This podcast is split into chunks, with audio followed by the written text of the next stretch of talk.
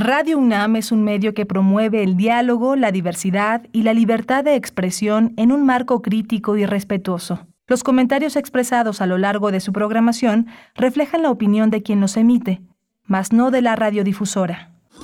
Radio UNAM presenta Primer Movimiento. El mundo desde la universidad. Hola, buenos días. Ya son las 7 de la mañana con 3 minutos en la Ciudad de México en este lunes 6 de junio. Estamos en primer movimiento en Radio UNAM, enlazados con la Radio Universidad de Chihuahua, como todos los días de lunes a viernes, de 6 a 7 de la mañana en el horario local, de 7 a 8 en el horario de la Ciudad de México en el centro del país. Hoy está Arturo González en los controles técnicos, está Violeta Berber en la asistencia de producción, Rodrigo Aguilar en la producción ejecutiva y mi compañera Berenice Camacho al frente del micrófono. Buenos días, Berenice. Miguel Ángel Quemain, muy buenos días. Buenos días a la audiencia, a todo el equipo de Primer Movimiento. Iniciamos también saludando a la Radio Universidad de Chihuahua en el 106.9, el 105.7 en Ciudad Cuauhtémoc, el 92.1 en Delicias y saludamos a Parral en el 89.1 de la frecuencia modulada esta mañana, esta mañana que iniciará con una curaduría musical como cada lunes a cargo de Bruno Bartra. Él es etnomusicólogo, sociólogo, periodista y DJ y nos va a compartir la curaduría, la propuesta musical para esta mañana, esta mañana de lunes 6 de junio.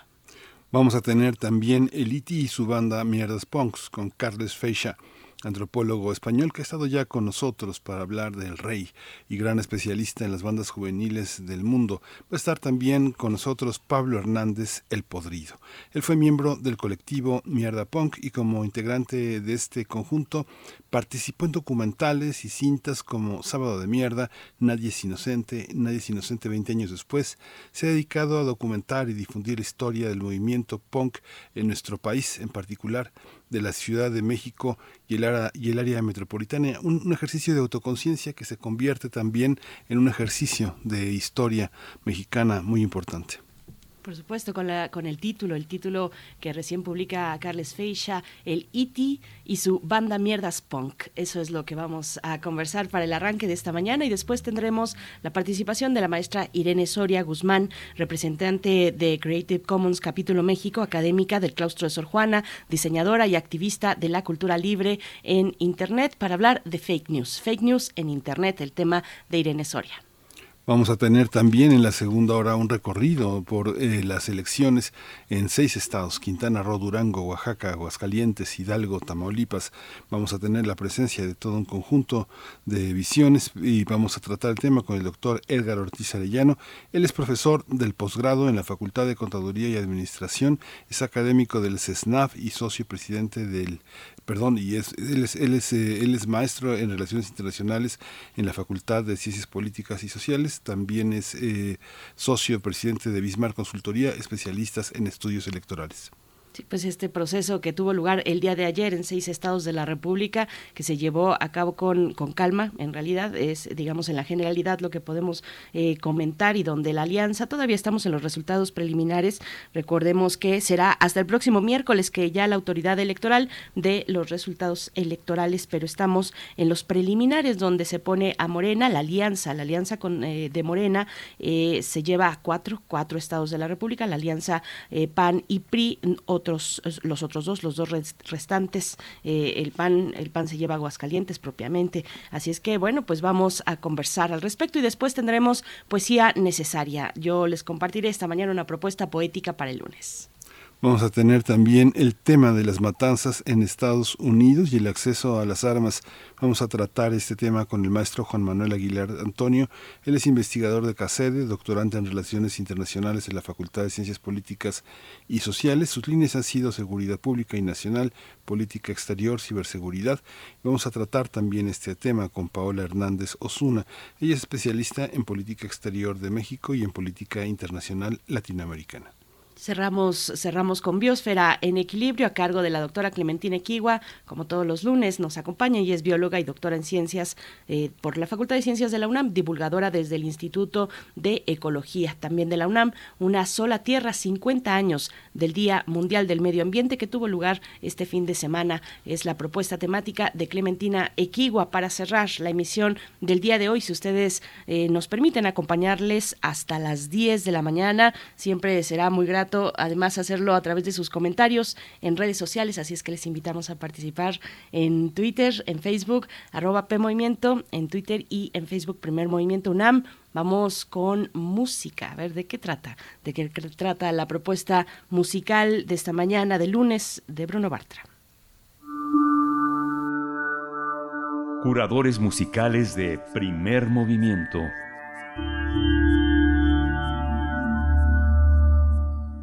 ¿Qué tal? Muy buenos días a todo el auditorio de Primer Movimiento. Eh, Berenice, Miguel Ángel, eh, pues es un placer estar aquí como cada lunes con las selecciones musicales y pues lo que traigo hoy es eh, algo de, de, todo este folk. Hace un par de semanas escuchábamos algo de lo nuevo de Walter Esaú, eh, que, era, que es parte de, de, como toda una nueva movida del, del folk rock eh, que se está dando pues en todo el país, ¿no? Entonces lo, lo que quise seleccionar hoy fue una serie de por un lado rarezas, pero al mismo tiempo grandes éxitos eh, nuevos, ¿no? Eh, y de pronto una que otra raíz de, todo este movimiento.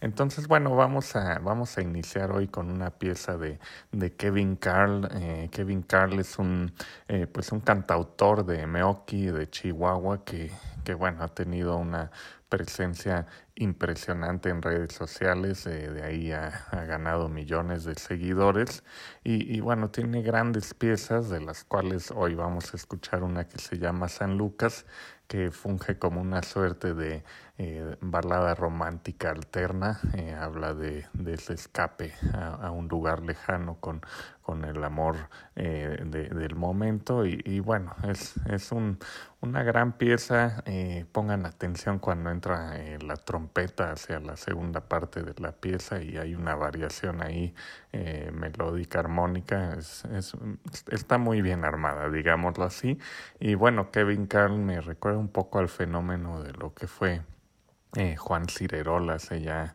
eh, poco más de 10 años. Eh, este, este personaje con su guitarra acústica hecho solo con una sensibilidad singular y, y bueno, ahora sí que llegando a, públicos, a públicos muy amplios en, poco tiempo. En fin, espero que disfruten esa y de ahí vamos a escuchar eh, otra, otra pieza de, folk rock un poquito más cercano al, pop, no tanto, que es un, cover que hizo un, artista llamado Pedro y el Lobo, en realidad es también otro joven veinteañero, este me parece que tiene 26 años. Eh, es Pedro Regalado y bueno, él cuenta que se mudó de Querétaro a la Ciudad de México hace tres años, en 2019, y ya en 2020 lanzó Mátenme porque me muero, que es su versión de ese gran clásico del primer álbum de los Caifanes, pero bueno, realmente le da un toque eh, singular, es, es una muy buena versión de ese, de ese clásico de, de la banda de rock mexicana. Y bueno, continuando con este, este nuevo folk rock que, que tiene ese sonido pues totalmente enclavado en, en, pues, en aquellos sonidos que empezaron a surgir hace poco más de 60 años, pero al mismo tiempo son tremendamente actuales, eh, quisiera poner una pieza de eh, de Christian Matson, mejor conocido como The Tallest Man on Earth, el hombre más alto de la Tierra, ese es su nombre artístico, y fue pues uno de los grandes éxitos de su primer álbum, The Wild Hunt, que, que lanzara en 2010, y bueno, creo que ahí se puede escuchar eh, un poco ese ese nuevo aire dentro del folk rock eh, que quizás nutre precisamente a, a, los otros dos artistas, eh, Pedro y el Lobo y Cristian Carl que escuchamos o que escucharán antes de, de The Tallest Man on Earth, ¿no? Entonces, bueno, escuchemos también eh, King of Spain a cargo de The Tallest Man on Earth y de ahí vamos a irnos a, a otro tipo de folk rock eh, que está mucho más cercano al rock, más bien, porque lo digo porque es una, una pieza de, de Esteban Gómez González, quien era parte de la banda de rock Odiseo, pero colaboró con los Duk Duks, este pues emblemático grupo sesentero eh, mexicano de, de, Durango, efectivamente. Y bueno, crearon la pieza Mala Gente que tiene eh, fuerte influencia de eh, pues del rock con, con, tintes de blues de los sesentas, pero de nuevo totalmente actual, ¿no? Esta pieza acaba de salir hace unos días. Y bueno, ya para cerrar la selección de hoy escucharemos eh, Nos queda mucho dolor por recorrer eh, a cargo de Ed Maverick y Daniel Quien. Y bueno, Ed Maverick es también de Chihuahua, eh, también tiene unos 21 años, ¿no? De hecho, sí, 21 años, desde 2001 que nació y también ha tenido este... bueno, esta popularidad de extrema a partir de la independencia. También tiene ciertas raíces en el sonido de, de Cirerol, aunque en esta pieza no se escucha tanto ello. Y bueno, por otro lado, eh, Daniel, quien es un eh, eh, mazateco de, em, que ha, hecho exploraciones de, de, indie pop, de folk rock, de onda psicodélica y que también ha, cobrado bastante fama recientemente. Y bueno, crearon una, una pieza eh, melancólica con, con gran, gran energía. Eh, digo, no, no es una pieza veloz ni nada, la energía está en la cuestión emocional, ¿no? Y creo que cierra muy bien este, eh, pues esta selección de nuevo folk, que, que es algo que está eh, golpeando con fuerza en estos días, eh, eh, digamos, las sensibilidades de las nuevas generaciones y nos ayuda a, pues, a entender pues, de todo el sentir de una nueva generación, pero al mismo tiempo como hay esos vasos comunicantes que llegan hasta los años 60 del, del siglo pasado con relación a que hay cuestiones que eh, hay, digamos, emociones, hay sentimientos que son los mismos, pero las maneras de expresarlos, eh, pues sí son acorde a sus tiempos, ¿no? Pero bueno, pues espero que disfruten esta selección eh, y bueno, nos escuchamos el próximo lunes. Les mando un abrazo.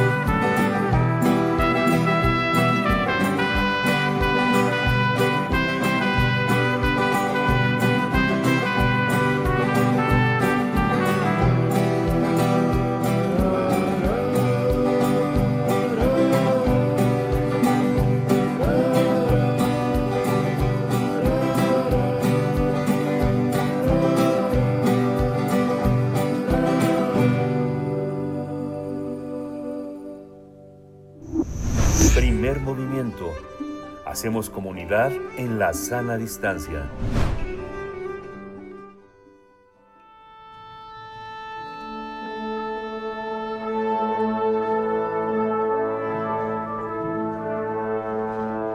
Afina tus oídos. Aquí te presentamos una recomendación musical.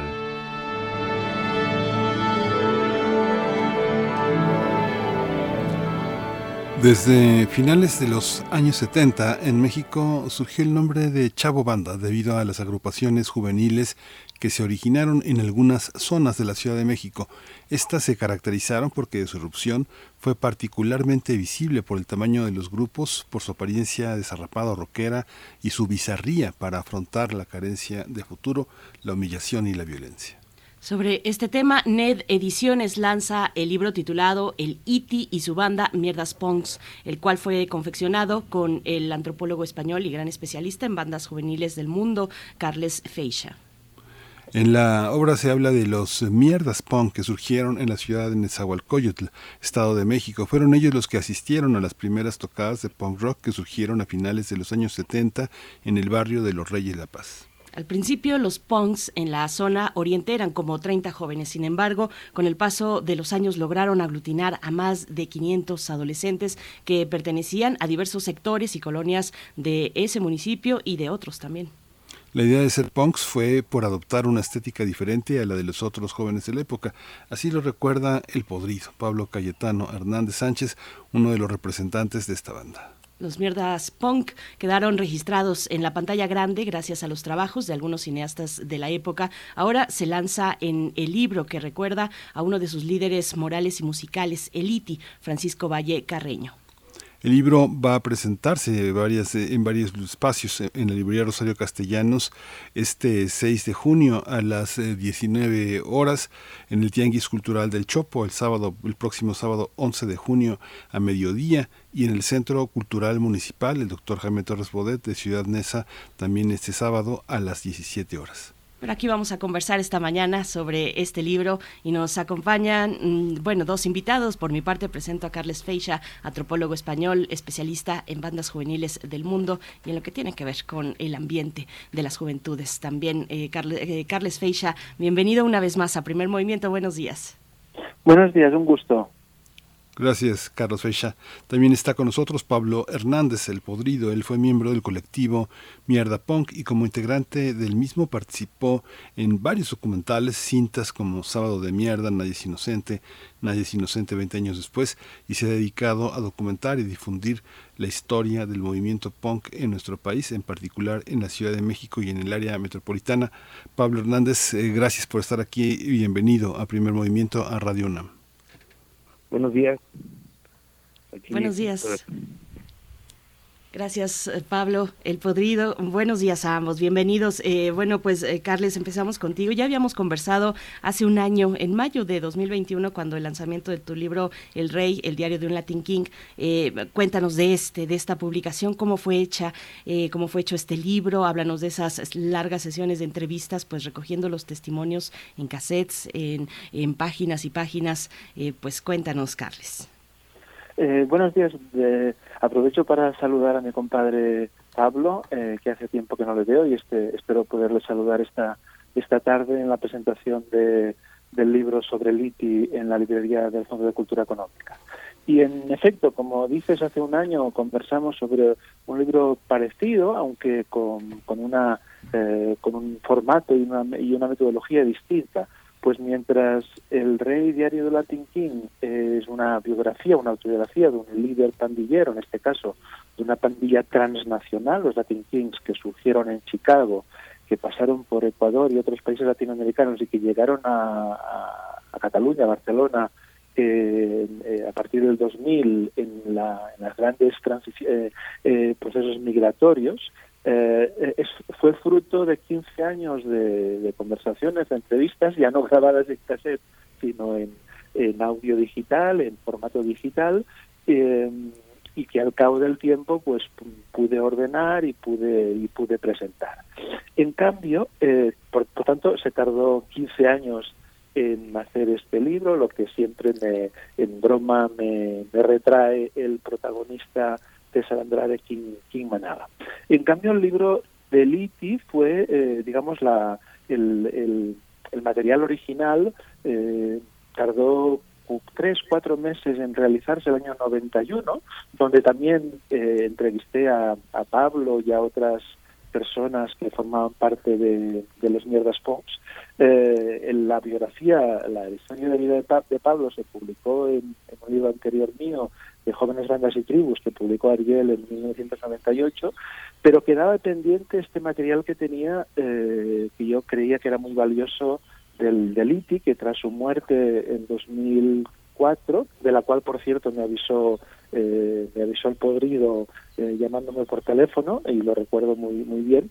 Eh, yo sabía que era un material muy bueno porque lo transcribí, tenía una riqueza eh, literaria y lingüística muy interesante, además de que describía muy bien eh, los ochentas, ¿no? Es como una como un retablo del México, no solo de Mesa, sino de, de todo de todo el país de los años 80, de los chavos banda, pero también pues de cómo funcionaba la sociedad, la cultura, la economía, el Estado, la policía, la política, la, la música, eh, es un retablo muy, muy rico. Pero por distintas circunstancias no había podido ser publicado y en, durante, la, durante la pandemia eh, eh, algunas personas me convencieron del valor que tenía, lo presenté a mi editor en, en NET y él vio que tenía gancho y bueno, nos pusimos a la obra y bueno, sale 30 años después, yo creo que está, está bien porque eh, ahora podemos valorar y podemos abordar esa época, la vida de los protagonistas, la vida de los mierdas punks, pero de tantos y tantos chavos de las periferias urbanas del distrito, del entonces llamado Distrito Federal, que, en ese momento a veces se presentaban como delincuentes o como pandilleros con una visión muy negativa, pero que vistos a la distancia y en compañía, como espero que el sábado tengamos ocasión de hacerlo en mesa, en compañía de los ex miembros que ahora son respetables padres de familia, trabajadores y están comprometidos, como Pablo, en muchas actividades culturales, podamos valorar lo que supuso esa época para, para México y en realidad para toda América Latina. Pablo eh, Podrido, pues cuéntanos cómo, cómo es para ti mirar al pasado. Sale este libro 30 años después. Para ti, ¿cómo es volver a, la mirada, pues, eh, a lo que a lo que todavía sigue vivo? Además, hay que hay que decir, el punk no ha muerto. Eh, ¿cómo, ¿Cómo fue? Cuéntanos un poco de la historia, cómo se juntaron tan tan chavitos, cómo iniciaron los mierdas punk, qué pasaba en aquellos entonces en, en Ciudad Nezahualcóyotl, pues que les permitió juntar juntarse, ¿no? Un grupo de chavitos en torno a la rebeldía del punk eh, podrido? Pues todo esto, eh, siempre lo he platicado, nos llegó con todo ese fenómeno del movimiento punk mundial a través de revistas Eh, la primera revista que tuvimos fue en el 78, un especial de eh, la revista Sonido. Su director, Walter Smith, que él formó bandas como Decibels, el primer grupo punk de, de México, pero hay críticas, ¿no? Porque hay clase social alta, size, pero a nosotros nos gustaba, no nos importaban esos léxicos de clases y todo eso, como que todo eso lo limitaba el sistema para dividir a la gente, ¿no? A través de esa revista nosotros optamos una estética diferente a, a los jóvenes de esa época, eh, pero retomamos el punk autodestructivo, el destroy, porque así nos estaban vendiendo en el mundo. Y ya con el tiempo se fue reconstruyendo todo a través del movimiento punk hardcore, anarquista y constructivo. tuvimos que cambiar para construir nuestro propio entorno en realización de fanzines, radio comunitaria, la colectividad, ando tú mismo. Dejamos atrás mucha violencia porque los barrios eran violentos en Ciudad Neza, problemas con la policía real, porque en ese tiempo no, los 70s, 80s no existían los derechos humanos y pues, hacían de nosotros lo que quisieran los policías, pero pues también a nivel colectivo nos organizamos bien para confrontarnos contra ellos, ¿no? Porque así era la vida con entre la autodestrucción y la reconstrucción de un movimiento nos llevó a, formar eh, dirigentes de lucha social. Eh, en el entorno al libro me da gusto de, que se reconstruya esa historia de, los miedos que, que han dejado yo creo un legado fuerte en el municipio, que ahora ya somos reconocidos a nivel mundial. Eh, yo he ido a muchas partes y mucha gente me sorprende, ¿no? El Podrido, Los Mierdas, este, la banda legendaria de Ciudad y en agradecimiento a también los testimonios que dejaron los tres directores que desgraciadamente ya están descansando en paz, Sara Minter, eh, Nadie es Inocente, Nadie es Inocente 20 años después, Andrea Gentil, La Neta en el Futuro, y Gregorio Rocho, Gregorio Rocho recientemente, eh, Sábado de Mierda, pues nos dejaron huérfanos, eran nuestros padres en el cine documental, sin ellos no, no, no, supiera el mundo la existencia de esta banda eh, que en sus principios fue Destroy, pero después fue eh, de la destrucción a una reconstrucción social eh, juvenil muy fuerte, ¿no? Porque en el municipio pues había de todo, ¿no? Entre la violencia, entre pegamentos, drogas, alcohol, y sobrevivir todas esas etapas, hasta de la violencia callejera y la represión policíaca y, los medios amarillistas de la época, pues creo que ya es una ganancia valor entre el arte que se hace, entre la colectividad juvenil que se vivió y la resistencia social que hoy persiste entre los grupos punk de la época. Pablo, Pablo Hernández, eh, eh, ¿tú crees que hubieran podido llegar más lejos? ¿Crees que eh, si hubieran nacido en Nueva York o en Los Ángeles sería otra cosa con los mierdas punk? Yo creo que los lugares que, que, nos tocó habitar, las colonias, no lo permitieron en ese extremo. Yo creo que en otro lugar o en otra época, yo creo que no hubiera sido posible porque pues nosotros en ese tiempo, pues ya ves que siempre México catalogado como tercermundista y, los países que me mencionas son de un orden de primera línea. Eh, yo fui a Europa y otra otra vida, no no creo que ahí el PONG hubiera estado tan acuerdo a nuestro hábitat. Así nos tocó vivir, decía Cristina Pacheco, esas circunstancias, estas colonias que recién empezaban, el subdesarrollo, allá ya estamos hablando del primer mundo de, de otras este, formas de vida, costumbres, ordenamientos legales, todo. Aquí no, aquí era un, pues ahora sí conocíamos un descontrol y pues teníamos que buscar esa salida en los laberintos. Qué interesante. Eh, Carlos Freixa, hay una hay una parte en la que, a diferencia del rey, el tema de lo autobiográfico cobra otra dimensión, porque optaste, optaste por lo lineal, pero eh, eh, en esta en esta opción un poco que, que, me gustaría que lo desarrollaras, que lo explicaras, qué, qué significa lo lineal, si lo lineal significa quedarse en un nivel documental, eh, en un nivel de reflexión interpretativo, o qué significa. Me llama mucho la atención también que, que te digas, me tuvieron que convencer que valía la pena. ¿Qué era lo que pensabas que no valía la pena y qué pensaste después con los argumentos que te dieron que valía la pena hacerlo?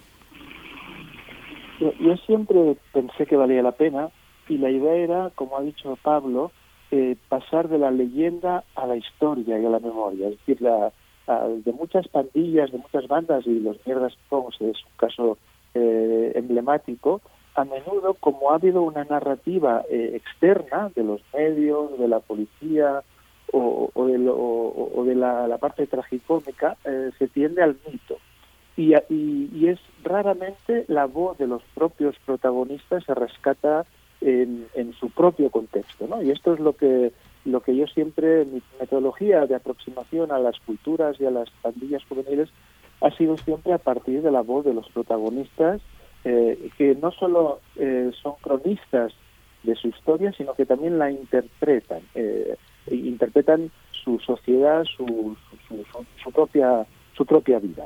En el caso de, de Mierda Pong, de Liti y su banda, eh, eh, es, es lineal no en el sentido de que sea una historia, digamos, progresiva y, unívoca, sino que fue recogida la historia durante tres intensos meses, tres o cuatro, eh, prácticamente cada semana venía a, al lugar donde yo vivía, yo pasé un año, el 91, en una estancia de investigación en el Fiestas, en México, y me, propuse, había presentado mi tesis el año anterior sobre la, cultura juvenil en Cataluña, donde también había investigado pandillas allá, y bueno, cuando llegué aquí mi gran sorpresa fue, yo pensaba con una idea un poco preconcebida de que venía pues a un país donde iba a estudiar a las juventudes indígenas, a las juventudes marginales, pero no tenía ni idea que me, me iba a encontrar el mismo tipo de tribus urbanas que había en, en, en, Cataluña, ¿no? Y cuando me hablaron de los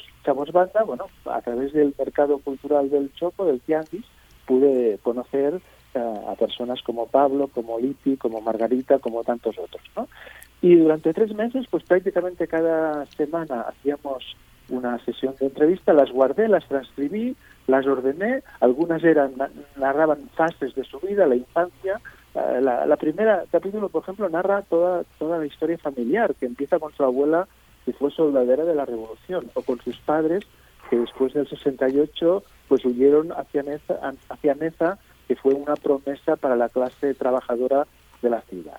Y después hay capítulos más temáticos, pues uno se basa en la historia, en el surgimiento de los, de los mierdas, otro es sobre la, la educación, la escuela, otro sobre la cárcel y la policía, otro sobre la música, el rock and roll, y finalmente acaba con un capítulo donde describe toda una semana de mierda, ¿no? Un sábado de mierda, que es el título, como sabe Pablo, de una de las películas que se hicieron en esta, en esta época.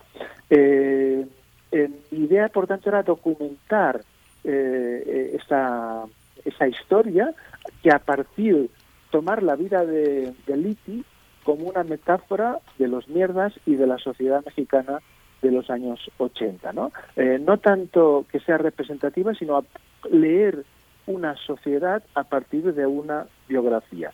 Cómo se puede comprender o analizar eh, la ciudad de México y, el país eh, en, una época a partir de la historia singular de un chavo banda que habla por él mismo, pero que a través de su palabra pues eh, sale prácticamente todo, ¿no? Sale los problemas y las oportunidades que a las juventudes subalternas de esa época se les, se les estaban dando. Y ojalá la publicación del libro pues contribuya a, eh, a la memoria histórica de esa, de esa leyenda, que esa leyenda pase un poco a la historia, al patrimonio colectivo. Eh, qué interesante, Pablo. Pablo, cuéntanos, voy contigo. Eh, cuéntanos, pues, para ti qué hizo que el movimiento subsistiera y trascendiera además a, distintos, cada vez más sectores, ¿no? Eh, que así se organizaban las Águilas, la Villada, en fin, qué hizo que los mierdas, pues, trascendieran junto junto a tantos jóvenes. Mm, pienso en espacios aliados que nos cuentes un poquito. Por supuesto está el Tianguis Cultural del Chopo que ya va a cumplir 42 años este octubre. Está la radio del Chopo, los toquines, en fin, subsistieron eh, pues eh, contra todo, ¿no? Frente a todo pronóstico o contra todo pronóstico por la persecución policial, eh, por el tema de Avándaro también cuando se prohibió el rock y los rockeros en, en, el país. Cuéntanos, para ti, ¿qué fue ese elemento que les dio el empuje y la subsistencia y la trascendencia, Pablo? Mira, para nosotros, todos los que pertenecimos a la pandilla, pues fue nuestra forma de ser diferente, ¿no? De ser contestatarios, de ser antisistemáticos, de del lema de nosotros de odiamos obedecer toda clase de estructura política, educativa, religiosa. Ahora sí que un movimiento anarquista eh, que se fue gestando con la misma música, el mensaje de los grupos que escuchábamos y de la colectividad entre grupos ajenos a Ciudad Mesa, ¿no? Que venían y hacían el intercambio cultural, eh, musical, eh, de fanzines, el intercambio de ideas eh, y pensamientos de otros espacios este, autogestivos, de ocupas en Europa, de en Estados Unidos con, con grupos subterráneos. nos dejaron un gran aprendizaje que fortalecimos con nuestros proyectos de fanzines que también se distribuían en diferentes partes de la República y más en el Tianguis Cultural del Chopo. Tuvimos una gran ayuda de difusión por el fallecido Vladimir, eh, director de la revista Banda Rockera, que él publicaba los fanzines y consíganos en las águilas, en Mesa, con los mierdas pum. Eh, todo eso ayudó a que el movimiento en Mesa creciera y fuera de uno de los bastiones iniciantes y reconocidos de la zona O que le llaman, la zona oriente, de que los pongs eran en blanco y negro en los 70s, 80s. Ya llega después el colorido, pero ya era más tolerado, ¿no? Aquí cuando recordamos en los 70s un tatuaje era penal, no, esos cabrones ya estuvieron en la cárcel, agarraba la policía, no, ya estuvieron en la cárcel, no, pues era una contra para nosotros es una contravenganza y una contraburla, ¿no? Ahora que vemos a los bien tatuados, eso, pues, nosotros lo vivimos, pero en una época muy represal, de represalia, así en todo el contexto, ¿no? Desgraciadamente no existían derechos humanos para haber este, visualizado todo eso y documentado y que estuvieran en sus archivos de, de lo que fue la represión real contra los jóvenes en 70s, 80s, después del la matanza del 68, que marcó toda una generación eh, juvenil. Pero pues, nosotros seguimos en la resistencia, desgraciadamente muchos amigos han fallecido, este, y amigos y productores de, que conocieron a, a nosotros. Lamentable que todo esto que pasó en dos años de la epidemia, pues se llevó a mucha gente que querimos y seguimos en línea este, en proyectos culturales eh, con los amigos que quedan, ¿no? Eh, seguimos haciendo eh, colectividad,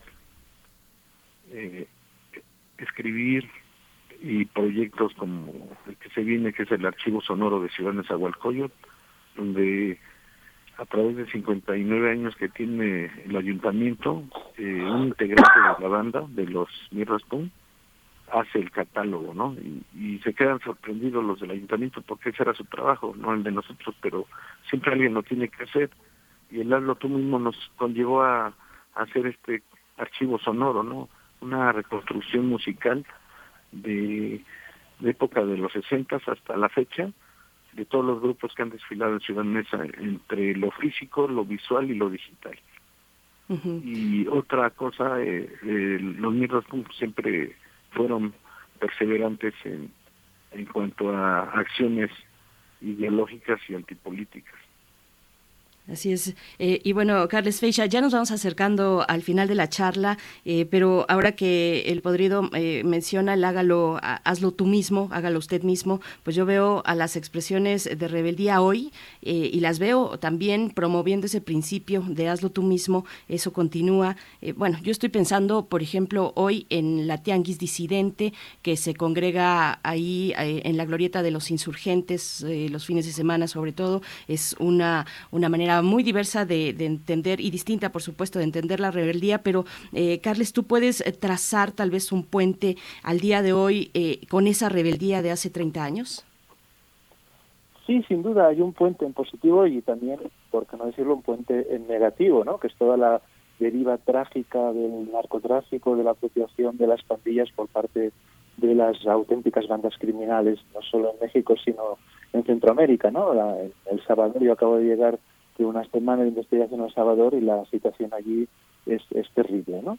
Pero justamente la gran aportación de grupos como los Mierdas Pong fue convertir la rabia, la autodestrucción en, en construcción, en activismo cultural que yo pude observar eh, no solo a través de las entrevistas, sino a través de mis visitas a NESA durante el 91, pues con con Pablo, con Eliti, con, con todas esas personas. ¿no? Eh, eh, es la capacidad de las culturas juveniles, de las bandas juveniles, eh, educativa, de aprendizaje, ¿no? Es un gran, es una gran escuela de vida. Cuando el sistema educativo a veces falla, pues las culturas juveniles, las tribus urbanas se convierten en, en una escuela. Y eso lo fueron para estos jóvenes de ámbitos periféricos y subalternos en esa época, y visto a la distancia a veces se tiende a ver desde una visión adultocéntrica que se tiene que combatir las pandillas, que se tiene que prohibir a los jóvenes que formen parte de ellos, porque todo lo, lo que hay en las pandillas es trágico y es negativo, y mi punto de vista es exactamente el contrario. Lo que se tiene es que es desviolentar y dar caminos eh, para que las, las pandillas eh, aporten la enorme energía creativa que a través de la música, del arte, de la cultura, de la sociabilidad, pero incluso también de, la, de las cooperativas económicas, ¿no? del autoempleo, de ese, de ese enorme potencial que, cree, que tiene la sociabilidad con el grupo primario, justamente para que no deriven, deriven en grupos eh, delincuenciales que son siempre los soldados que utilizan las grandes redes del narcotráfico para, eh, para, para ser sus, sus obreros y para eh, transmitir el, el odio y la destrucción cuyas primeras víctimas son los propios jóvenes. Ya nos acercamos al final, pero eh, hay una, hay una, eh, además de pedirte que le mandes un saludo a la banda Pablo Hernández, han aparecido muchas versiones de mujeres de aquel momento. ¿Ustedes las percibían? ¿Tú ahora la, la percibes, la presencia de las mujeres de entonces? Brevemente, quisiera escuchar ese, que escuchar la banda ese, ese testimonio. ¿Existían las mujeres en ese contexto? Sí, en, nuestro barrio eran varias compañeras que se juntaban con nosotros, entre ellas las desgarradas PON, las desgarradas negras. Este, había un grupo PON de los ochentas que era Judy y sus hormigas. Mm. sí, en el contexto la banda siempre protegía a la mujer hay mitos eh, entre el movimiento punk de rollos de patriarcado y machismo, pero eso también son mitos que el sistema se encarga a veces de, de destruir a, la pandilla, ¿no? De, no, yo creo que el movimiento era más de convivencia entre hasta la equidad de género, ¿no? Porque había de todo. Yo creo que hubo un respeto muy fuerte hacia la mujer, por eso seguían a la banda punk, porque no cualquiera yo creo que aguantaba ver una vestimenta así entre moicanas, picos, eh, ropa en estética muy básica de la época de Stroll, hasta tenis rotos así. Y había mujeres que igualaron y hasta nos superaron en la estética, yo digo. ¿no? Y hasta entre más punk eran más rebeldes, radicales. Pues queda pendiente, queda pendiente esa historia. Les agradecemos mucho, Carlos Feixa, Pablo Hernández. Esta, esta mañana nos dejan mucha tarea, muchas cosas que pensar y que recordar. Les agradecemos, Carles. Hasta pronto. Hasta pronto, un placer, un gusto y vengan esta presentación hoy o el sábado si no puede venir hoy. Gracias, Pablo. Pablo Hernández, gracias. Gracias, gracias, ahí estamos en línea. Gracias, pues Gracias a ambos. Ahí está la invitación a esta presentación. Iti y su banda Mierdas Punk es eh, lo que eh, van a poder disfrutar en esta tarde noche y también el sábado. Mientras tanto estamos escuchando un poco de Ataque 77, Espadas y Serpientes.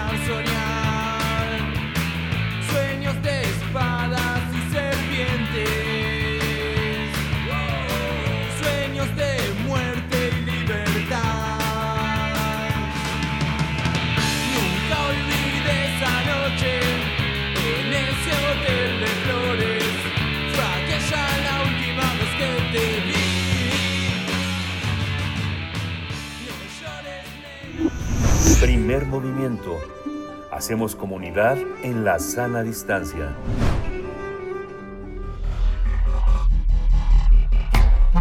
Singularidades tecnológicas y TICs.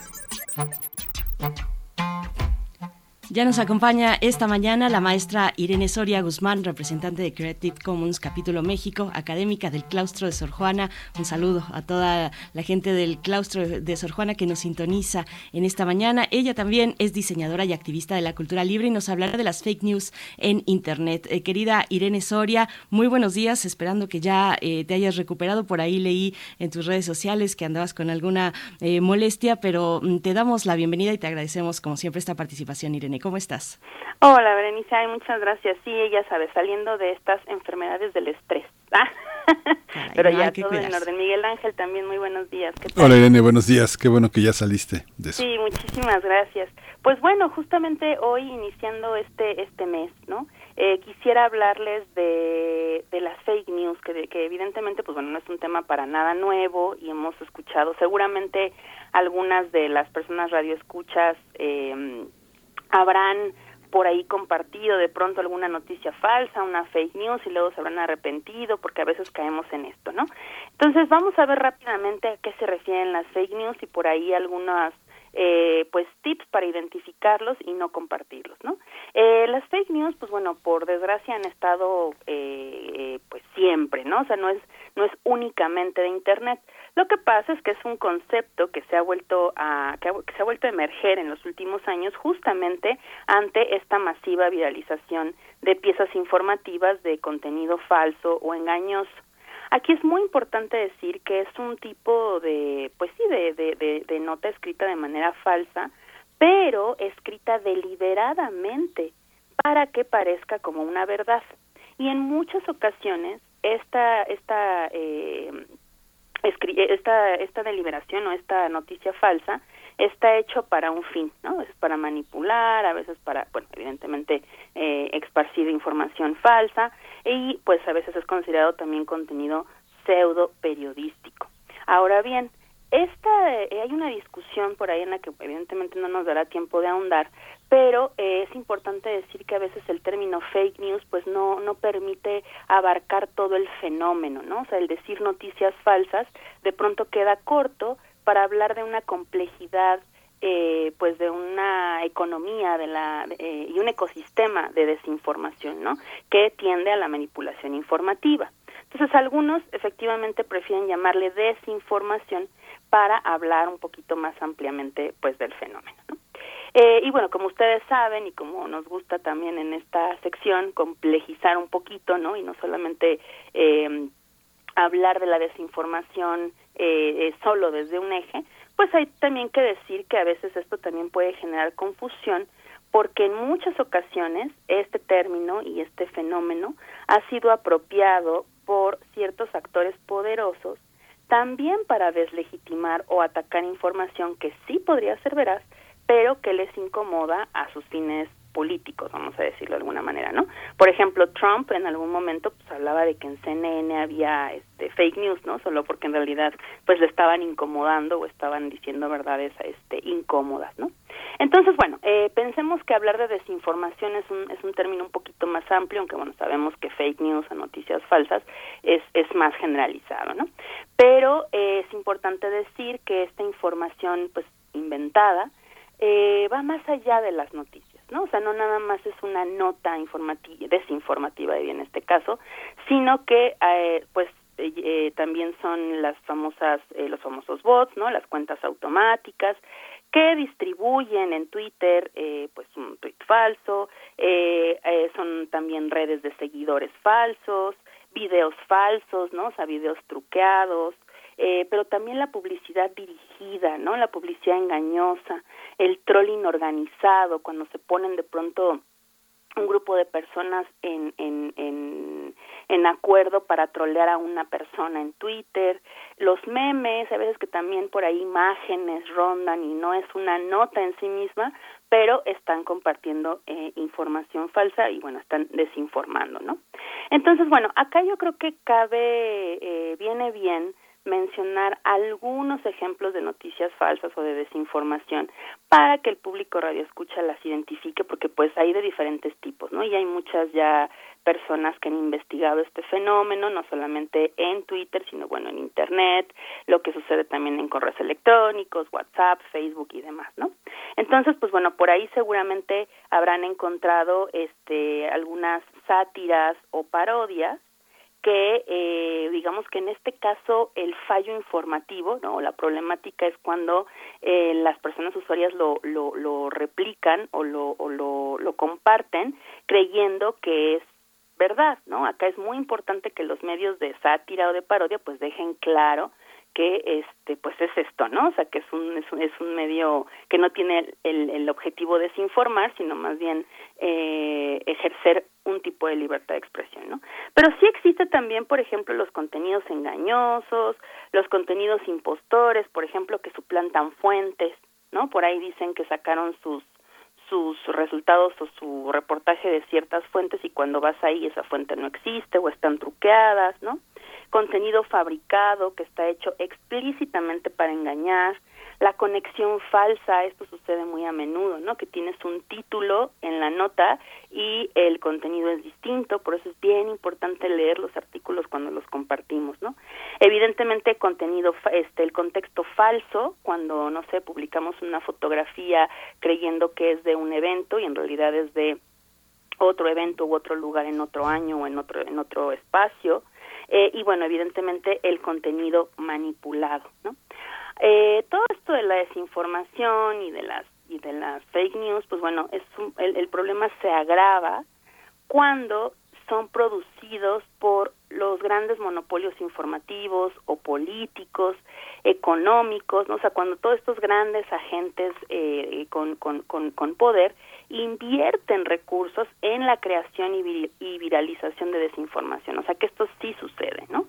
Porque hay que decir que hay un negocio de la desinformación también, ¿no? O sea, sí existe un negocio de la desinformación donde, eh, pues, gobiernos o partidos políticos incluso hacen una inversión ¿no? a ciertas eh, empresas de comunicación política que generan bots, que le pagan a un grupo de personas eh, importante para generar, eh, pues bueno, para aprovechar esta gobernanza algorítmica y poner por ahí un trending topic o eh, desinformar o llevar hacia un grupo de personas a que den un retweet, ¿no? Entonces, sí estamos hablando de espacios poderosos como los más media, ¿no? Obviamente, que producen estos contenidos, corporaciones, celebridades, ¿no? También están teniendo algún tipo de poder.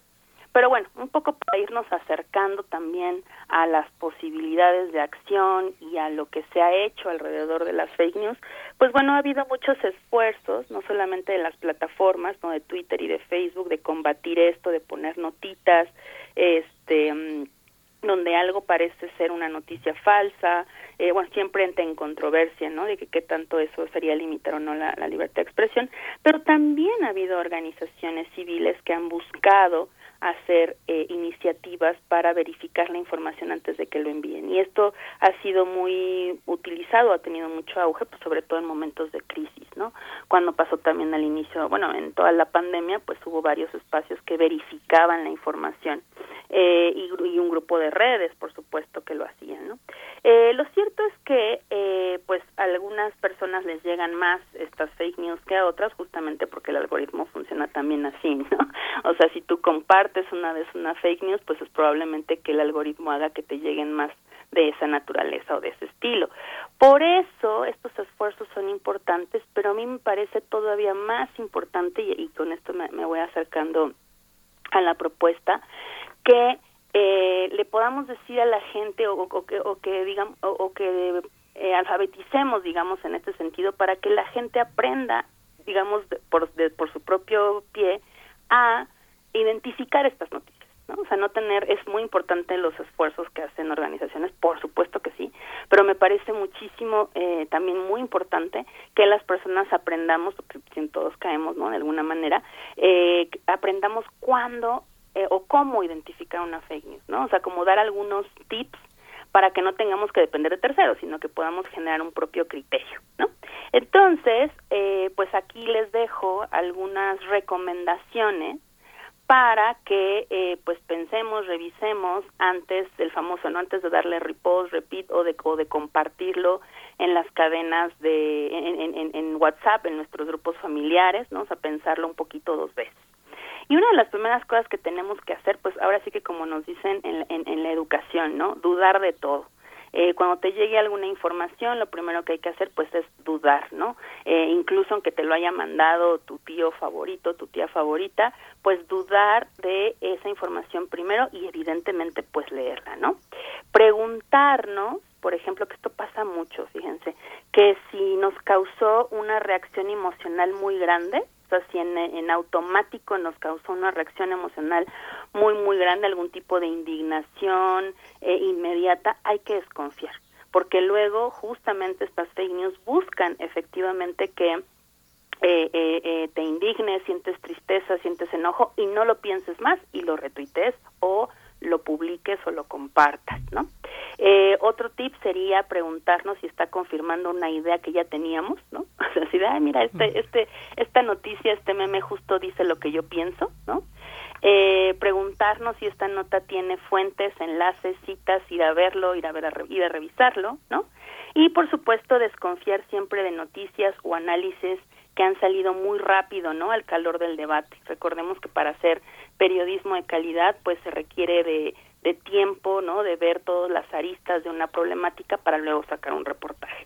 Entonces, pues bueno, ya por último, si alguna de ustedes duda si esa noticia es verdad o no, todavía queda algún resquicio, pues bueno, la, la, la recomendación será mejor no compartirlo, ¿no? Hasta que revisemos si funciona, o sea, si es real o no. Entonces, pues bueno, la invitación siempre será a, a, a, fomentar el pensamiento crítico y pues bueno, esperemos que estos tips sirvan un poco para, para poder identificar este tipo de desinformación. Por supuesto. Eh, Berenice, Miguel Ángel, ¿cómo ven?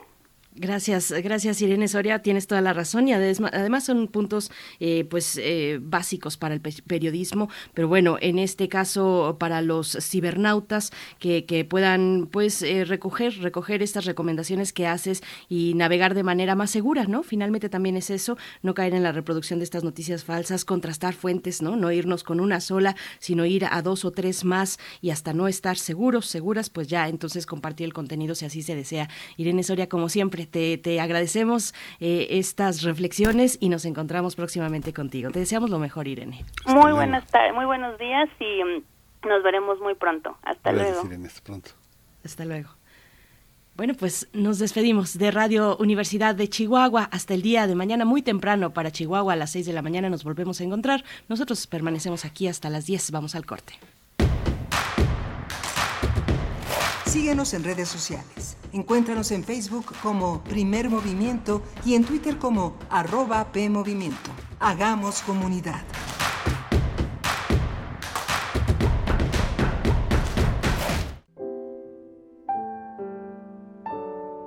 El hombre lanza un quejido al cielo. ¿Por qué perdemos la fe? ¿Qué hay dentro del pecado y su seducción? Estoy completamente desorientado. Nos están robando la fe a tu iglesia. No sé cómo defenderla. Se la están llevando a jirones tus enemigos, esos ateos. De la colección de ficción sonora de Radio UNAM, Memoria del Mundo de México de la UNESCO 2021, presentamos El monólogo del Papa, original de Max Sau sábado 11 de junio a las 20 horas por el 96.1 de FM y en www.radio.unam.mx.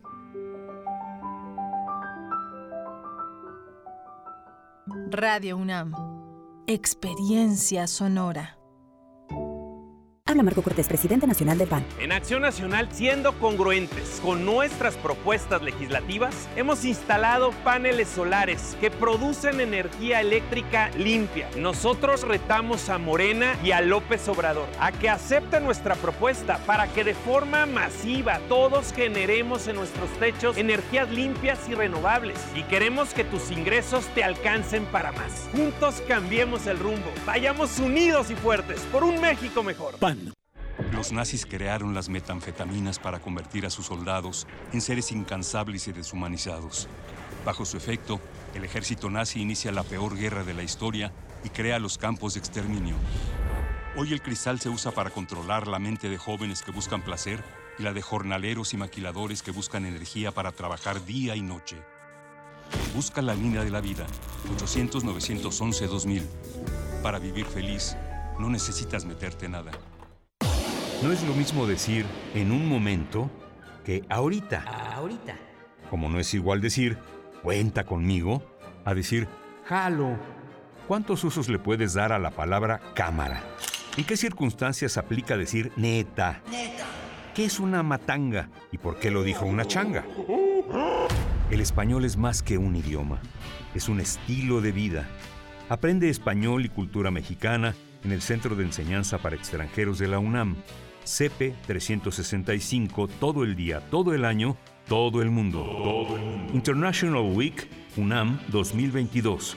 No te la pierdas del 13 al 17 de junio a través de los canales Facebook Live y YouTube del evento www.international.unaminternacional.unam.mx. All you need is world. All you need is world.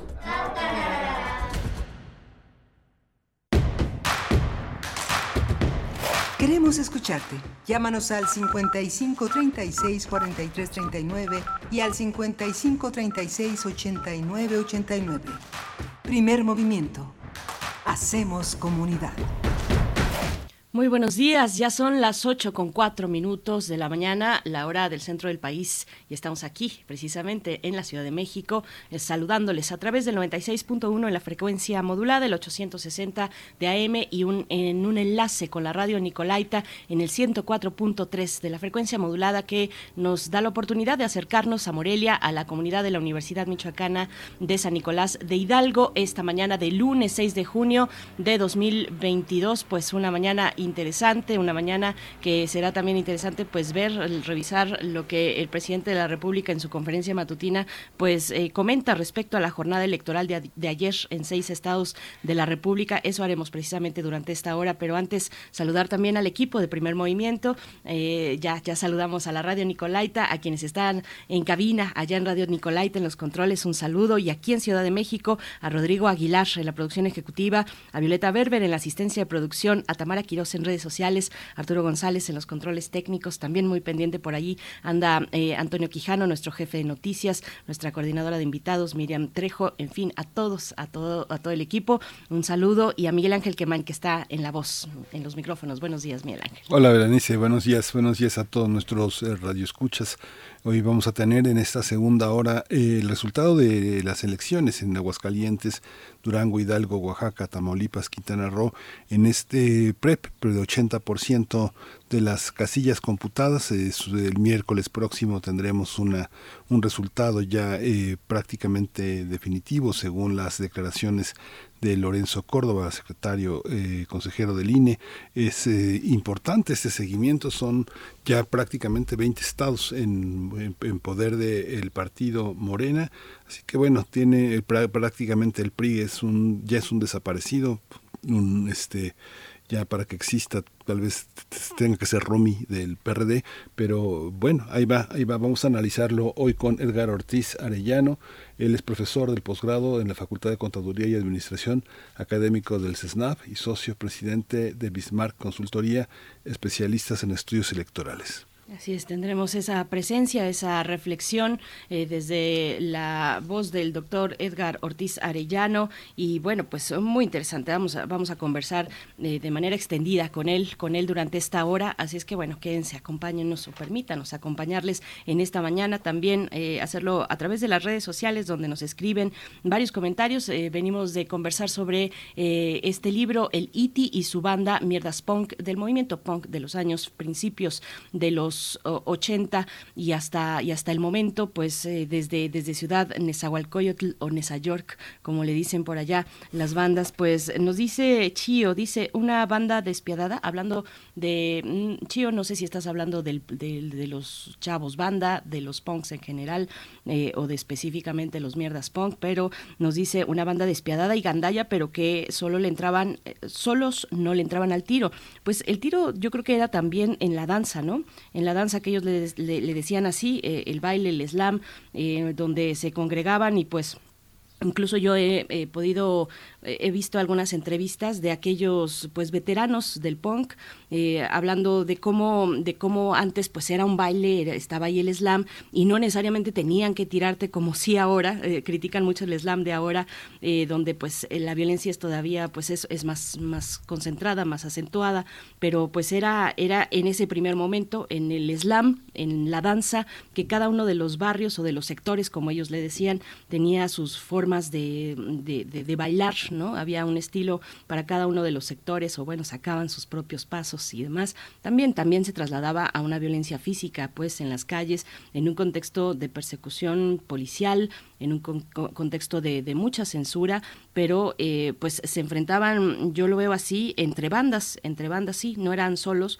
pero era entre bandas y ahí pues a puño a puño limpio y ahora las cosas han sido pues ya son ya son distintas no ahora con la violencia la violencia del narcotráfico en fin con tantas violencias pues ya es una cosa diferente. Chio muchas gracias por tus comentarios. También por acá nos dice, refrancito, dice, muy buen día, el lunes de un, de un ánimo muy raro, de unos perdedores que dicen que ganaron y unos que casi sin hacer nada ganaron casi todo y una ciudadanía que necesita política de mayor nivel. Pero la lección es que la intelectualidad no es tan lista y la alianza es un fracaso. Refrancito, ¿la alianza es un fracaso? A ver, cuéntanos un poquito más. Yo veo que al contrario, que las alianzas se han fortalecido, eh, bueno, y que a cada quien le tocará lo que puso, ¿no? Lo que acordó en la alianza, pero que ahí están eh, varios estados que fueron precisamente con alianza y que pues están, están, están ganando de esa manera, Miguel Ángel. ¿Cómo ves? Sí, pues sí, ese ha sido un proceso muy rico, muy interesante, eh, un proceso muy debatido, justamente en este en, este, en esta visión que al final ofrecía el podrido, también hay una visión eh, muy interesante de las mujeres. Hay una parte en la que él ahora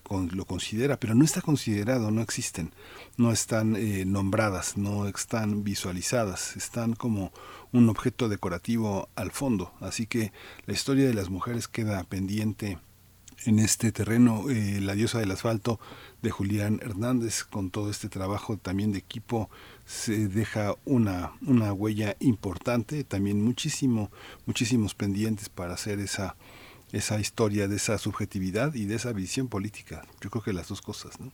Sí, y en torno, yo creo que en torno al Tianguis Cultural del Chopo sí vamos a encontrar algunos testimonios que dan cuenta de ello, de que no estaban pues tan representadas, generalmente eran las novias de, pero no las protagonistas, aunque sí las hubo, sí las hubo, tenían pocos espacios, eh, pues siempre a la, a la sombra de los compañeros y, cada vez más, cada vez más se han abierto espacios. Ellas mismas autogestionados, eh, las mismas eh, pues chicas jóvenes punks que pues hacen su banda y se lanzan a los y hacen toquines también eh, o convocan a otras bandas de mujeres igualmente como ellas que eh, pues son son espacios un poco más eh, pues amables tal vez para con las mujeres artistas para con las punks pero bueno ahí hay hay testimonios interesantes en torno al tianguis cultural del Chopo y hay legendarias mujeres también que que se que, que han estado ahí no preservando y fomentando y atrayendo a otras mujeres también otras jóvenes para pues entrarle de esa manera a, al, movimiento punk, ¿no? Sí, hay una hay un tema también de que la prensa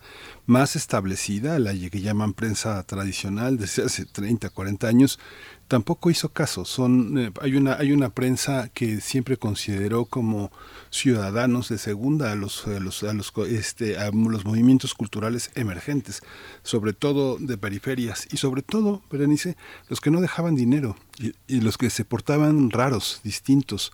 Eh, hubo que el surgimiento de medios como Sonido, Conecte, muchas revistas especializadas, pues no tenía nada que ver con esos eh, este, bodrios de la época, de pues, notitas musicales y toda esa, esa, ese imaginario comercial que construyó la televisión privada para vender discos, para la payola, los intereses comerciales en la radio, pero ellos no existieron. Ellos son, ellos fueron los, eh, las personas de segunda para esta prensa que tiene tantas deudas con, con el pasado mexicano. Hay una parte en la que, aunque vayas a la hemeroteca, no lo vas a encontrar. Más bien tienes que ir a la hemeroteca para confirmar que no está, ¿no? Sí, bueno, y es interesante ahí poder asomarse a un, eh, pues, un, archivo tan interesante como la, la misma biblioteca de el, del Chopo, donde encontramos fanzines, donde encontramos, pues, este testimonio respecto a las mujeres. Está por ahí Ana Lilia Flores, por ejemplo, activista punk, eh, que, que, que, está todavía en el Tianguis Cultural del Chopo los sábados, como siempre, eh, y ahí comparte, pues, platillos veganos, por ejemplo, ¿no? Este, y, y ella ha organizado varios eventos culturales en su colonia, en lo más cercano, ha colaborado en fanzines, este, también eh, se, se, autodenomina como una mamá punk y desde ahí una crianza pues con esa perspectiva, ¿no? Y también está Leslie Medina, diseñadora gráfica, fotógrafa, eh, melómana también. Bueno, pues hay, hay varias que podemos contar, no las suficientes, no las suficientes, nunca fueron suficientes y bueno, cada vez afortunadamente son más, Miguel Ángel. Pero bueno, nos vamos ya con nuestra nota nacional, ¿estás de acuerdo? Vámonos. Primer movimiento. Hacemos comunidad con tus postales sonoras. Envíalas a primermovimientounam.gmail.com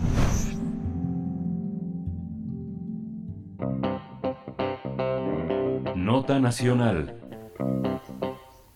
en medio de señalamientos y acusaciones de compra de votos y algunos incidentes menores como la quema de casillas, este domingo se realizaron elecciones en seis entidades del país para renovar la gubernatura y otros puestos de elección popular. Los resultados preliminares, insistimos en ellos, son resultados preliminares, señalan que Morena y sus aliados obtuvieron el triunfo en Hidalgo con Julio Menchaca, en Oaxaca con Salomón Jara, Quintana Roo con Mara Lezama y Tamaulipas con Américo Villarreal, mientras que la alianza entre PRI, PAN y PRD habrían ganado las gubernaturas de Aguascalientes con Tere Jiménez y Durango con Esteban Villegas Villarreal. Vamos a analizar el resultado de los comicios, de cómo queda el mapa electoral tras las elecciones.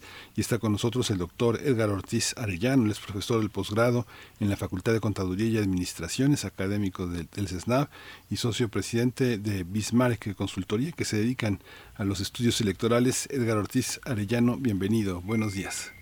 Muchas gracias, Miguel Berenice. Gracias por invitarme. Al contrario, Edgar Ortiz, eh, doctor, bienvenido una vez más. Gracias por tomar esta comunicación. Pues arrancamos. ¿Cómo, cómo vio la jornada? Eh, ¿Cómo ve, pues, eh, cuál es el comentario inicial? Hay mucho de qué hablar. Hace un momento ya nos estábamos adelantando con los comentarios de, la audiencia. Por ahí nos hablaban de las alianzas, bien o mal las alianzas. ¿Cómo, cómo se ve desde, desde su perspectiva, doctor, en general el proceso? Bien, bueno, eh, el proceso la verdad es que no nos da ninguna sorpresa de lo que ya teníamos eh, contemplado. Como ya todos sabemos, prácticamente Morena y sus se quedaron con cuatro estados de la República y eh, PRI, PAN, PRD en sus diferentes variantes se quedaron con los estados que ya teníamos más o menos contemplados, especialmente Aguascalientes y Durango. Vamos a ver en los próximos días que quizás haya algún tipo de pelea legal, en particular por Hidalgo y eh, también por Tamaulipas. Y también debemos considerar que los niveles de participación me parece que fueron los aceptados. Ayer había muchos comentarios de que había poca afluencia a votar, pero la realidad es que estamos en los en los en los eh, niveles eh, normales de participación ciudadana. De hecho, en el caso de Tamaulipas, que es el estado que más participación hubo, pues alcanzó un poco más del 50%, cosa que rara vez se ve en este tipo de elecciones. Afortunadamente no vimos episodios de violencia como ha sucedido en otros procesos electorales. Eso es una buena señal. Obviamente los partidos eh, ganadores en los diferentes estados y los proveedores inmediatamente salieron a anunciar que habían triunfado, cosa que es muy natural en este tipo de estrategias políticas que utilizan los partidos aquí en nuestro país. Y por supuesto vemos que el PREP parece que funcionó correctamente y las autoridades electorales cumplieron con su función. Este tema es muy importante porque efectivamente tiene eh, muchas implicaciones para el 2024. Eh, la oposición, de hecho, hace rato escuché al presidente del Partido Acción Nacional diciendo que las alianzas funcionan. Me parece que funcionan parcialmente. El aporte que realizan algunos partidos eh, a, la lucha electoral es mínima. Eh, tanto tanto PAN, PRD como PRI tendrán que revisar su estrategia de alianzas para lograr triunfos electorales importantes, pero también Morena, eh, también Morena tendrá que revisar efectivamente sus alianzas con el Partido Verde Ecologista y con el PP le dan alguna ganancia en términos de votos efectivos. Si uno revisa eh, con detalle las cifras, hay en estados donde prácticamente PP y PV no le aportan nada, en, términos electorales me refiero obviamente en términos de votación, a eh, Morena, y también estamos viendo que eh, la ciudadanía está eligiendo a un tipo de candidatos con perfiles eh, muy interesantes que sean líderes eh, eminentemente locales. También vemos que tengan una trayectoria más o menos destacada. Es decir, el ciudadano está observando con más detalle cuál es el perfil de los candidatos de los diferentes partidos eh, observé un fenómeno en particular con el asunto del nepotismo, es decir, hubo hay un rechazo en particular hacia formas eh, de candidaturas y perfiles de políticos que tengan eh, perfiles de nepotismo, es decir, que estén vinculados claramente a relaciones familiares o de la élite. Me refiero en particular a dos casos, que es el caso de, de perdón, ya estoy diciendo Baja California, me estoy adelantando la lección, me, estoy refiriendo el caso de Quintana Roo y, e Hidalgo donde eh, hay eh, donde hay dos candidatas que estaban vinculadas a, lazos familiares eh, clásicos de, de, tipo eh, clientelar y que de alguna u otra manera fueron rechazados por la ciudadanía con, con mucha claridad. Vimos que afortunadamente, insisto, el asunto de la violencia fue un asunto mínimo. Obviamente todo este tipo de elecciones tan grandes hay, por supuesto que hay roces, hay dificultades. Creo que el estado que más tuvo dificultades fue Oaxaca, pero pues también se entiende por el, desastre climático que acababan de, sufrir. Entonces, vemos eh, eh, eh, una, una elección muy interesante, muy importante donde eh, prácticamente también se ve con mucha claridad cómo Morena se va quedando con el sureste del país y el centro, y el norte, como ya también se había perfilado desde hace ya varios años, que eh, todavía se sigue disputando eh, en, por la oposición, en particular por el PAN y el PRI, porque el PRD prácticamente también se encuentra borrado del escenario. En este sentido también habría, habría que aclarar que lo, ambos se acusan de intervenciones por parte de gobierno federal y por otro lado los gobiernos estatales donde Morena era oposición. Entonces, en ese sentido vamos a ver ahí algunos problemas de índole legal, si es que hicieron las impugnaciones en tiempo y forma, hicieron las las, eh, eh, eh, las denuncias correspondientes ante los diferentes órganos jurisdiccionales y administrativos. Entonces, quizás veamos alguna alguna lucha de este tipo, pero la verdad es que las tendencias son muy claras. Eh, la, decisión de la ciudadanía también está eh, dada ya con mucha claridad. Eh, es importante mencionar, por ejemplo, en el caso de Hidalgo, donde no había alternancia en más de 90 años y por fin la, la hubo. Eh, también la función de gobierno creo que es muy importante y esto me da mucho gusto porque la ciudadanía está observando, además de los perfiles de los candidatos, o sea, está tratando de elegir a los mejores a los mejores hombres y a las mejores mujeres, también está de alguna manera premiando o castigando las funciones de gobierno, es decir, un, mal gobierno inmediatamente se refleja en los procesos electorales, un buen gobierno también se refleja en los procesos electorales y creo que esos eh, serían, serían mis primeros comentarios, Berenice Miguel Ángel. Sí, justamente esta, esta parte, Edgar, que también tiene que ver con, eh, no sé, yo, yo veo al, al gobernador saliente, al gobernador Murat, tan atractivo, con tan buena presencia, tan mesurado, con una votación tan radicalmente eh, eh, distinta a lo que a lo que su gobierno dice que es y una Oaxaca empobrecida, con unos eh, índices de miseria tremendos, de enfermedad, de, de, derrota eh, por, por, los accidentes meteorológicos, sísmicos, eh, dos países distintos, ¿no? Además, lo que hablas del nepotismo, pues un joven junior, heredero, digo, no sé si le van a dar alguna embajada cuando lo deje, pero pues seguramente será una, una, una, embajada misteriosa, no sé, yo pensaba que Oaxaca era, lo que decía Murat, era como una especie de Suiza. Y del otro lado, Tamaulipas, ¿cómo enfrentar eh, para la ciudadanía estos cambios? ¿Estamos preparados para los cambios? Lo que, lo que piden los votantes es una, es, una, es una cuestión de revolución, como dice el presidente, o es una cuestión de cambio, o no entendemos muy bien ninguna de las dos. ¿Cómo lo ves, Edgar? Bueno, una, una revolución me parece que no, no sería así como tal, porque una revolución implica no solamente un cambio político, sino también un cambio en las formas de propiedad, eh, eh, de, la propiedad, y entre otros, y, todo, toda la estructura social. Me parece que estamos viviendo un cambio político. Yo creo que la ciudadanía sí lo está entendiendo porque efectivamente eh, vemos vemos cómo existe cada vez más la alternancia, cómo hay una vigilancia por parte de la ciudadanía con respecto a las formas de poder y cómo se desempeñan estas. Vemos cómo eh, cada vez más las personas votamos por diferentes opciones y consideramos y cómo se están generando ciertos equilibrios de poder. Ahora, aquí estamos nosotros hablando como si las elecciones fueran algo absoluto, es decir, estamos hablando de que Morena ganó, o que la Alianza eh, Va por México ganó, o por la Alianza Haciendo Historia, etcétera, como si fueran absolutos y no es cierto. Es decir, o sea, hay, hay votaciones importantes donde obviamente en un sistema de mayoría simple, pues eh, eh, gana el que tenga más votos, pero también estamos viendo que hay ciertos sectores que claramente votan de manera diferente.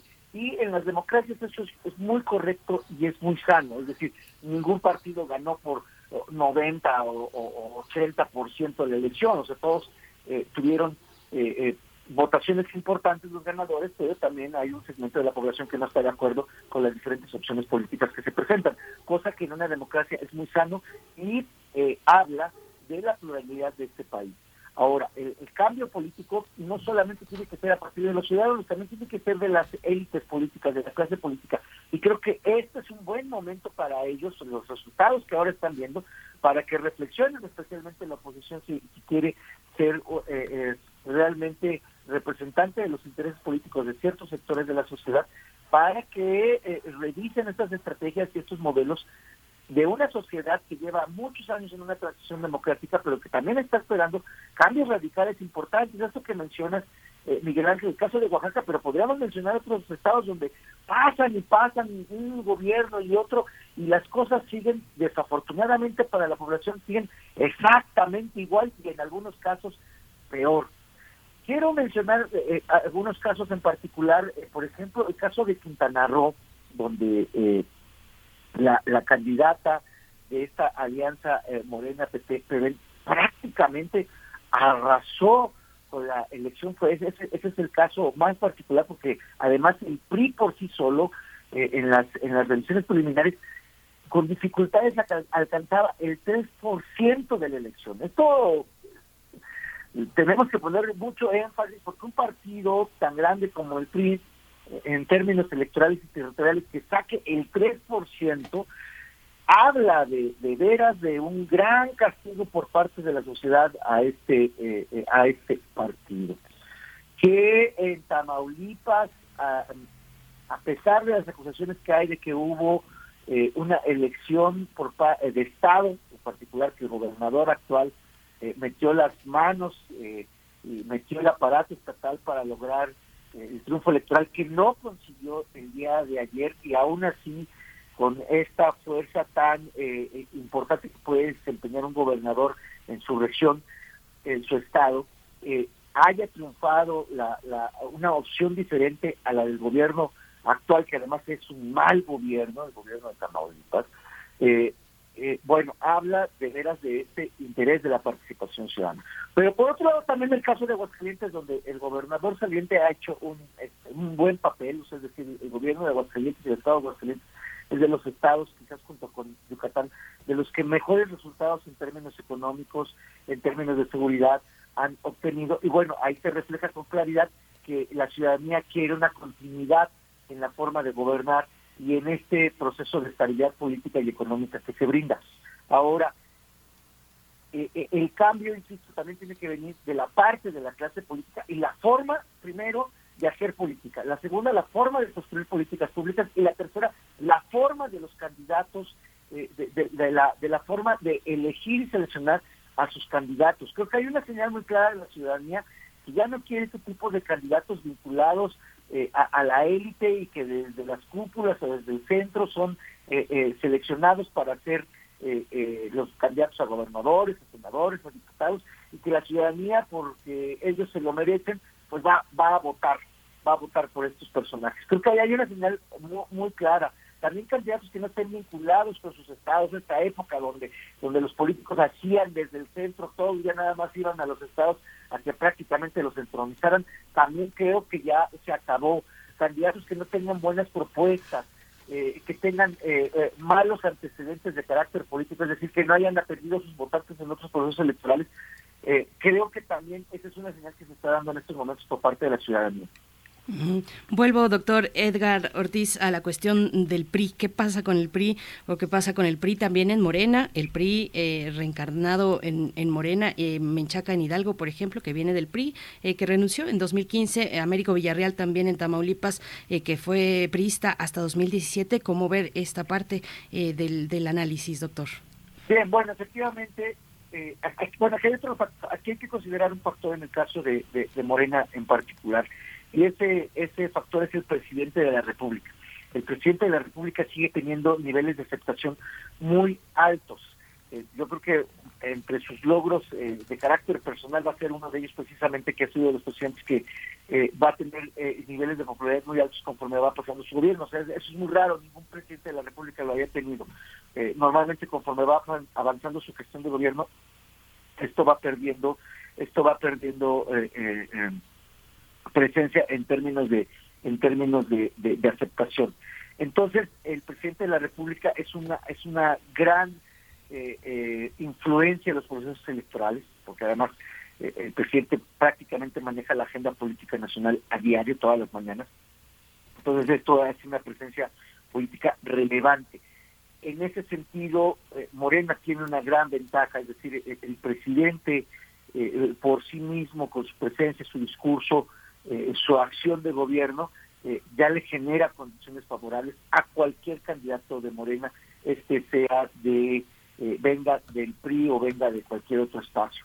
Ahora, en el caso particular que me mencionas, Berenice, efectivamente, pero esto, efectivamente, estos dos candidatos, ahora gobernadores electos, provienen del PRI, pero precisamente por las circunstancias, primero de que Morena está teniendo un crecimiento eh, importante a nivel territorial en el país, prácticamente ya gobierna 22 estados de la República y, probablemente siga creciendo.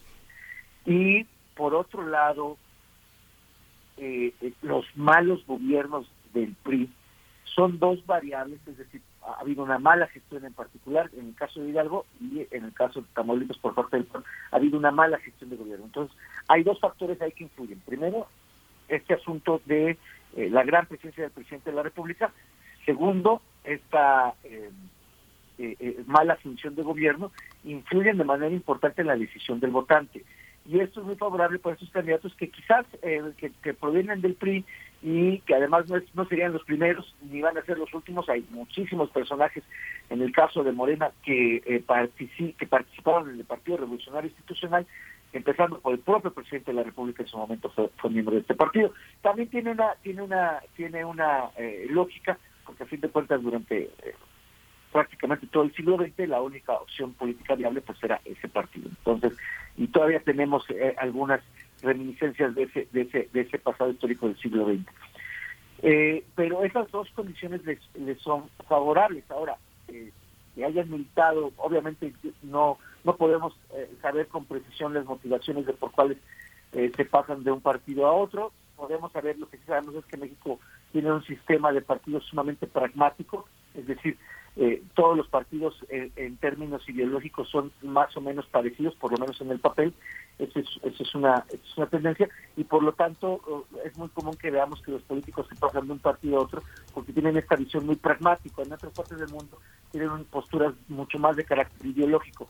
En nuestro país el, político es, eh, en general, independientemente del partido que sea, es sumamente pragmático. Esto puede, esto no necesariamente es bueno ni malo, sino simplemente son lógicas en las que se mueve el poder. Entonces es muy común que veamos este, este cambio eh, eh, partidista. Ahora, el reto de estos candidatos que ahora van a ser uh, gobernadores va a ser precisamente que no repitan los, los errores de la, de la antigua clase política, las viejas prácticas eh, que, que, a todas luces hacen daño a nuestro país y creo que ese va a el reto mucho más importante.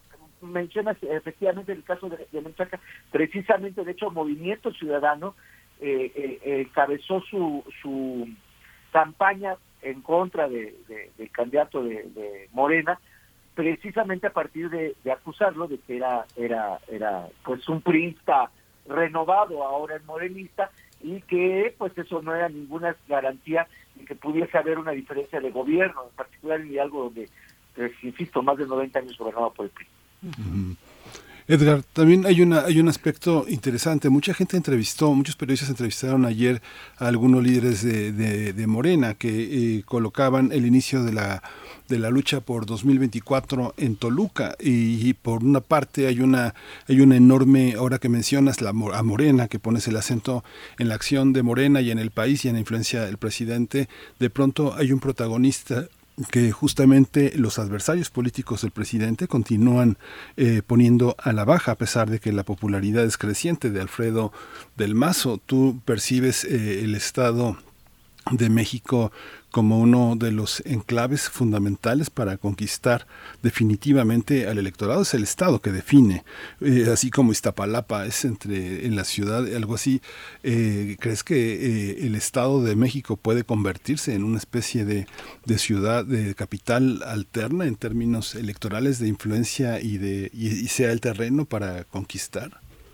Sí, obviamente el Estado de México, sí, Miguel Ángel, efectivamente el Estado de México es un Estado muy importante para las elecciones presidenciales, porque obviamente por el nivel de, número de votantes que tiene, es relevante, pero además a nivel nacional es un Estado, como todos los son, pero este en particular por el tipo de producción económica que tiene, por la cercanía con la Ciudad de México, por las eh, circunstancias eh, eh, geopolíticas en las que se encuentra, es un Estado sin lugar a dudas relevante. Aquí eh, creo que lo que hay que, vamos a ver el próximo año una competencia muy fuerte, efectivamente eh, el Estado de México es uno de los bastiones más importantes, sino que el más importante para el Partido Revolucionario Institucional, pero también lo que hemos estado viendo, y esto lo podemos sacar a, partir de ciertos procesos estadísticos, por ejemplo, quizás una regresión lineal, eh, estamos viendo cómo hay una tendencia a la baja por parte del PRI en la votación, es decir, cada vez eh, más el PRI le cuesta más trabajo ganar elecciones en el caso del Estado de México. Hay toda una franja, especialmente cercana a la zona metropolitana, o dentro de la zona metropolitana, que prácticamente ya no es controlada por el Partido de Revolución Institucional y donde ahí se encuentra la mayoría de votantes. Es decir, toda la zona que está pegada a la Ciudad de México, prácticamente ya el PRI no tiene control sobre ella, salvo de algunos municipios que en términos electorales pues no, no tienen una, un peso tan importante como lo tienen otros. Entonces, esa es una consideración. Ahí eh, eh, creo que vamos a ver una lucha electoral muy, muy interesante, pero insisto, cada vez va más a la baja este esta votación del PRI se, se decidió buscar una tendencia, se vería con toda claridad cómo va disminuyendo. Este, entonces, ahí tendrá el gobernador del Estado de México a hacer una muy buena función de gobierno en lo que le queda, en, el poco tiempo que le queda, tendría que hacer una excelente función de gobierno, pero sobre todo también los gobiernos municipales en los cuales el, PRI gobierna. Entonces ahí tendrían que hacer una gran labor para que haya una percepción diferente del votante y esto pudiese a, disminuir esta tendencia que lleva años. Ahora, aquí me parece que eh, el, asunto también tiene que ver con quién va a ser el candidato por parte de Morena, que me parece que ahí hay eh, dos candidatos, una eh, la secretaria de Educación Pública y por el otro lado Horacio Duarte que está a cargo de las aduanas en nuestro país. Podrían ser dos candidatos, hay que hacer una lucha interesante al interior de Morena para definir al próximo candidato a gobernador. Y eso también si no llegan a un arreglo, a una, a una negociación política interesante, correcta, eh, probablemente eso pudiese debilitar a Morena y, y obviamente sería aprovechado por el Partido Revolucionario Institucional. Ahora, el caso de eh, al, eh, del Mazo, por lo menos la información que yo hasta donde tengo, al igual eh, que también es eh, familias de la antigua clase política, su, prácticamente su padre fue, fue también gobernador, su abuelo, en fin, o sea, está, está sumamente emparentado con la clase política, son este tipo de, familias que controlan regiones enteras de nuestro país. Eh, también no ha sido evaluado con, la mejor con, las mejores calificaciones en cuanto a, función de gobierno. Entonces eso también podría influir de manera negativa en, eh, eh, en, en, el proceso electoral. Ahora, cabe señalar que en el sentido estrictamente electoral, el Partido Revolucionario Institucional en el Estado de México es de los mejor organizados tiene, tiene cuadros sumamente especializados en cuestiones electorales, eh, tiene gente con muchísima experiencia en, estos asuntos de, carácter eminentemente electoral, de organización de elecciones, tienen mucha, mucha formación, entonces bueno, también esa es una ventaja. Insisto, va a ser una, una, una lucha electoral sumamente interesante, eh, espero no, eh, los politólogos como los economistas, la mitad del tiempo nos la pasamos eh, diciendo qué es lo que va a suceder y luego la otra mitad explicando por qué no sucedió lo que decíamos que iba a pasar. Entonces, esto es, esto es en, en, los procesos electorales prácticamente no hay absolutamente nada escrito. Lo que sí es que Miguel Ángel va a ser muy interesante este proceso en el Estado de México por, supuesto. Y bueno, esto de cara para poner eh, en contexto a, los radioescuchas que tal vez no tienen en la mira que el próximo año, el 4 de junio de 2023, hay elecciones estatales en Coahuila y en Estado de México. De ahí pues este llamado que inicia en Estado de México, precisamente, no solo de cara al 24, sino al 23, la próxima elección y la última ya antes de la elección presidencial. Sobre ese mismo tema, Edgar Ortiz Arellano, ¿qué, mm, eh, qué le parece, eh, cómo valora este llamado, el llamado mismo de Mario Delgado, eh, cómo se ve, cómo se ve, pues eh, sobre todo de cara al 24, ya ha profundizado usted en la cuestión del Estado de México, pero de cara al, al 24, que fue como también lo mencionó y lo enmarcó Mario Delgado, donde pues algunos eh, miran que tal vez el adversario de Morena sea el propio Morena, ¿no? las, las digamos, los grupos que dentro de Morena pues estarán compitiendo por, por la candidatura presidencial. ¿Cómo, cómo se desde su perspectiva, doctor. Sí, eh, coincido, coincido, Berenice. Efectivamente, me parece que esto está en función de las tendencias electorales. ¿Qué quiere decir? La, primera tendencia electoral señala que eh, Morena es el, partido que tiene eh, mayor crecimiento a nivel territorial en nuestro país. Es decir, es un partido que de manera sistemática ha ido aumentando su eh, número de votantes. Si esto, si esta tendencia se sostiene, que es lo más probable, lo más probable que se sostenga esa tendencia, obviamente Morena se puede perfilar como el gran ganador de la elección del 2024. Obviamente, insisto, todavía falta eh, tiempo y, muchas cosas pueden suceder. Segundo, la otra tendencia es que si el presidente sigue con estos niveles de popularidad, estos niveles de popularidad se van a traducir también en votos hacia Morena. Entonces, eh, eh, prácticamente se podría estar perfilando que con estas dos eh, variables importantes pueden asegurarle, en términos estadísticos, asegurarían un triunfo para Morena. El tercer, eh, el tercer elemento es que si la oposición sigue en las condiciones actuales eh, que tiene en términos de organización y operación electoral y eh, de presencia mediática, recordaremos los escándalos en los, en los últimos días ha estado involucrado en particular el presidente del PRI, pues obviamente no abonan al triunfo electoral por parte de la oposición. Pero si esas condiciones de la oposición continúan, pues eso también va a, ver, a mermar su capacidad para poder obtener o dar una pelea importante en el proceso del 2024. En ese sentido, eh, Mario Delgado tiene razón. Es decir, vemos un partido que se está perfilando para repetir en el 2024. Y efectivamente vamos a ver una lucha de carácter interno eh, muy importante, quizás un poco como se daban en antaño, cuando había un solo partido eh, preponderante, eh, donde vamos a ver lucha entre los candidatos, no solamente la presidencia, porque además se van a jugar senadurías, diputaciones federales, otros estados, etcétera.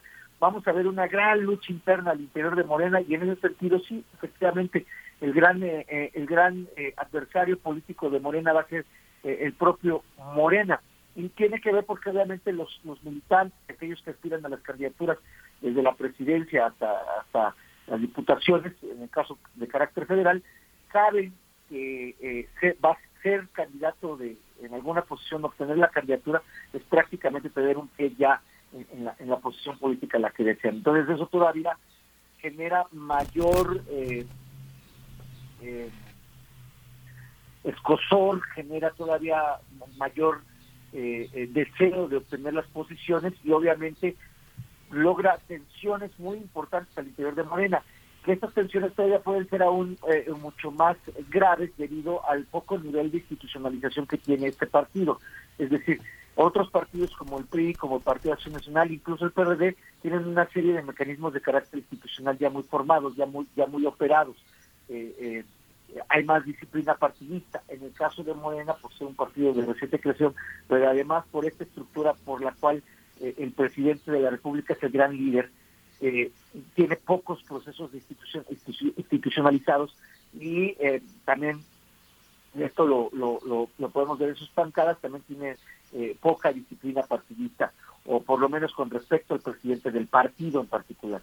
Entonces esto puede ayudar a que la lucha intrapartidista sea más complicada, eh, incluso eh, más polarizada, y eso definitivamente va a complicar la capacidad y la efectividad de Morena para lograr eh, elecciones triunfadoras y por supuesto puede ser aprovechado por la oposición. La mm lucha por la presidencia de la República en nuestro país siempre es muy intensa al interior de los partidos y en el caso de este de este partido que es el que se perfila desde este momento como el gran ganador eh, no no estoy haciendo eh, predicciones es simplemente un pronóstico eh, como el, el, gran triunfador pues obviamente va a ser que los actores involucrados que aspiran a la presidencia de la República se polaricen de manera importante con riesgo incluso de fragmentar al partido. Y entonces sí, ahí Morena perdería mucha capacidad operativa para obtener un triunfo electoral y obviamente podría ser aprovechado para la oposición siempre y cuando presenten un candidato que tenga eh, gran presencia eh, eh, mediática y con una solidez y una trayectoria política importante, que por lo menos ahorita en el escenario actual yo no vislumbro a ninguno de estos, eh, eh, algún candidato con este perfil. Edgar, pues yo te insisto, te insisto con el Estado de México, porque fíjate que, bueno, las encuestadoras, sobre todo las encuestadoras que contratan eh, los adversarios del gobierno y hablan de la baja de popularidad, incluso la, la, Mitowski, que, bueno, lleva este siete, siete años de, de, estar, de estar ponchado en el, en el diamante. Es una, es una tú perfilas eh, si Del Mazo, con toda la tradición, que no es Murat, Del Mazo no es Murat, y si Alito eh, sigue, sigue este, acabando con el PRI. ¿Tú no consideras que cómo perfilarías un, un cambio de Del Mazo a Morena? Es un gobernador con muchos logros. Mucha gente no lo, no lo vislumbra porque no tiene una prensa este, como antes tenía el Estado de México, pero tiene muchos logros en materia de mujeres, de adultos mayores, de infancias. Eh, hay una parte que está muy semejante en la línea que propone el presidente de la República. Si se fuera Morena, ¿ganaría del Mazo? Eh, sí, la realidad es que, bueno, eh, eh, Miguel Ángel, efectivamente el gobernador del Mazo pues es un personaje que se ha identificado en los últimos años, en los últimos meses, con el programa y el proyecto del presidente de la República. O sea, eso es un hecho. efectivamente, si el señor gobernador en su momento decide ya de manera oficial pasarse al proyecto político del presidente de la República, es decir, al proyecto de Morena, al proyecto de la 4T, obviamente esto a él en lo particular lo beneficiaría. Es decir, eh, nuevamente seguimos con esta lógica de ciertos personajes que estaban en, cierto partido y se trasladan a otro. Eh, primero es algo muy común, o sea, no, no es nuevo, sería diferente, y además están en todos sus derechos, o sea, es un derecho el poder cambiarse de partido o cambiar de opinión. Entonces, obviamente, el, gobernador podría ser. Si en un caso muy hipotético, el gobernador del Estado de México eh, es eh, candidateado para alguna posición política eh, por parte de Morena, sin lugar a dudas la, ganaría. Sin lugar a dudas él, sería beneficiario. Te digo, porque no solamente son los personajes los candidatos, o sea, hay estos factores de niveles altos de popularidad por parte del presidente de la República y esta tendencia que parece en algunos casos irreversible del crecimiento de Morena en términos electorales. Estas dos condiciones ayudan a cualquier personaje, a cualquier personaje que esté bajo la égida de Morena, le van a ayudar estas dos condiciones para lograr triunfos electorales. Y por supuesto, el gobernador del Estado de México no sería la excepción. O sea, él él, también se vería beneficiado en cualquier posición política que posteriormente le diese el gobierno federal, se vería, se vería eh, de alguna otra manera beneficiado. Ahora, creo que los gobernadores en particular, y en particular el gobernador del Estado de México, por todos los proyectos que ha emprendido el presidente de la República, pues están en consonancia, y eso, eh, eso es correcto, es decir, eh, que sean oposición, que uno sea oposición no significa que tiene uno que estar en constante conflicto con el gobierno federal o con cualquier otro gobierno que no sea de mi partido. Al contrario, el arte de gobernar radica precisamente en el acuerdo, en la negociación, en la construcción de políticas de manera conjunta. O sea, ese es el trabajo. El, trabajo de los políticos es ponerse de acuerdo. Entonces, el, el, el eh, también concuerdo lo que mencionas, o sea, me, queda claro todas veces yo creo que la ciudadanía, que Alfredo del Mazo no es Murat, y, eh, eh, aunque ambos son del mismo partido, no, no tienen la, la, la, misma la misma trayectoria ni los mismos logros. en eso concuerdo contigo. Eh, pero eh, cualquiera, la verdad es que la, realidad es que por la cercanía que tiene este gobernador, por todos los proyectos que ha emprendido el presidente de la República en, la Ciudad de México, en el Estado de México, eh, incluso en Hidalgo, pues son, la, la relación tiene que estrecharse. Y gobernar un Estado como es el Estado de México es tan complicado, tan complejo, tantos problemas con tantos ciudadanos eh, eh, con tantas dificultades por estar pegado a la Ciudad de México, eh, obviamente hace muy complejo el proceso, cualquier proceso político. Pero sí, la, si la, pregunta es si esto beneficiaría al gobernador en caso de pasarse a Morena o alinearse por completo al proyecto del presidente de la República, por supuesto que se vería beneficiado por estas condiciones electorales en las cuales actualmente se encuentran y podríamos añadir también pues, por su propia trayectoria personal. Doctor Arellano, bueno, por, por, acá Ortiz Arellano ya nos eh, hacen varios comentarios, por supuesto, y nos recuerda, refrancito, pues que el, el PRI, el PRI, eh, pues la posición en la que se encuentra el PRI, sobre todo en torno al Estado de México, por supuesto, en 2023 y también Coahuila, dice refrancito, para las elecciones del año próximo el PRI tendrá que entregar uno de sus dos bastiones para quedarse a lo mejor con una o ninguna gubernatura. Y eso me hace pensar, eh, pues, un poquito mirar o voltear la vista atrás muy recientemente cuando en 2018 el PRI gobernaba dos estados. Hoy tiene tres estados y dos de ellos van a elección el próximo año. Es, es es que es, es, muy interesante además ponerlo en comparación eh, con Morena, que hoy gobierna 22 estados, eh, 2018 tenía 5.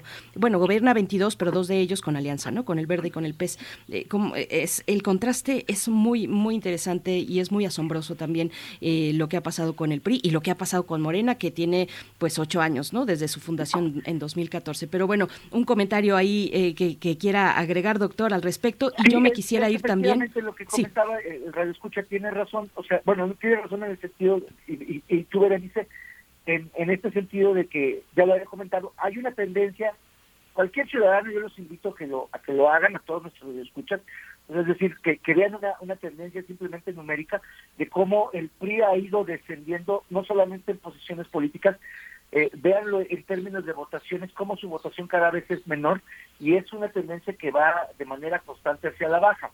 Entonces, eh, de hecho, y también el, todos los partidos todos los partidos de oposición, incluido el Partido Acción Nacional, o sea, de hecho no es de gratis esta estas alianzas que están haciendo, porque saben que ya por sí solos es muy difícil que ellos puedan hacerle frente a Morena.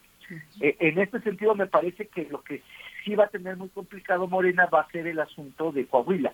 O sea, Coahuila, Coahuila es un estado eh, eh, donde el PRI, tiene un, un, dominio férreo en términos electorales y probablemente van a dar una muy, muy, muy, muy, muy buena eh, eh, lucha electoral, o sea, no va a estar fácil para Morena y sus aliados eh, quitarle ese bastión al Partido Revolucionario Institucional.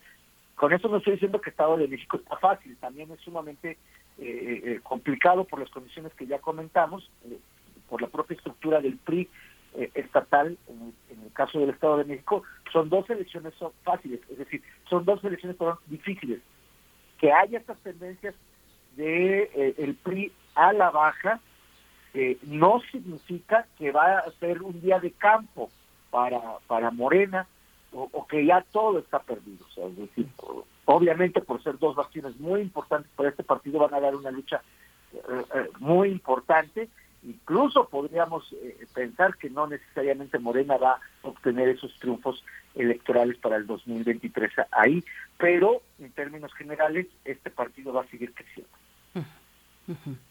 Esta perspectiva para eh, las próximas, para, para, el movimiento que se perfila en los estados ganadores para, para Morena, eh, Edgar, tú eh, perfilas también una homogeneidad en los gobiernos que se han instalado ya en las gobernaturas ganadoras, en los estados en los que tiene vigencia Morena, como el cambio en las reglas de operación económica, licitaciones, toda esta parte que tiene el sector de cultura, de salud, de educación.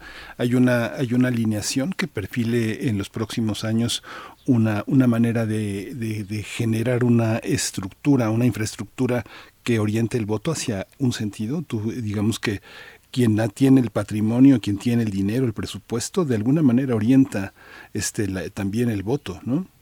Sí, claro. La, función del gobierno es, es, fundamental, Miguel Ángel, y obviamente, pues los gobiernos lo que quieren es eh, eh, eh, utilizar también el poder pues para mantener su legitimidad y capacidades de gobernabilidad.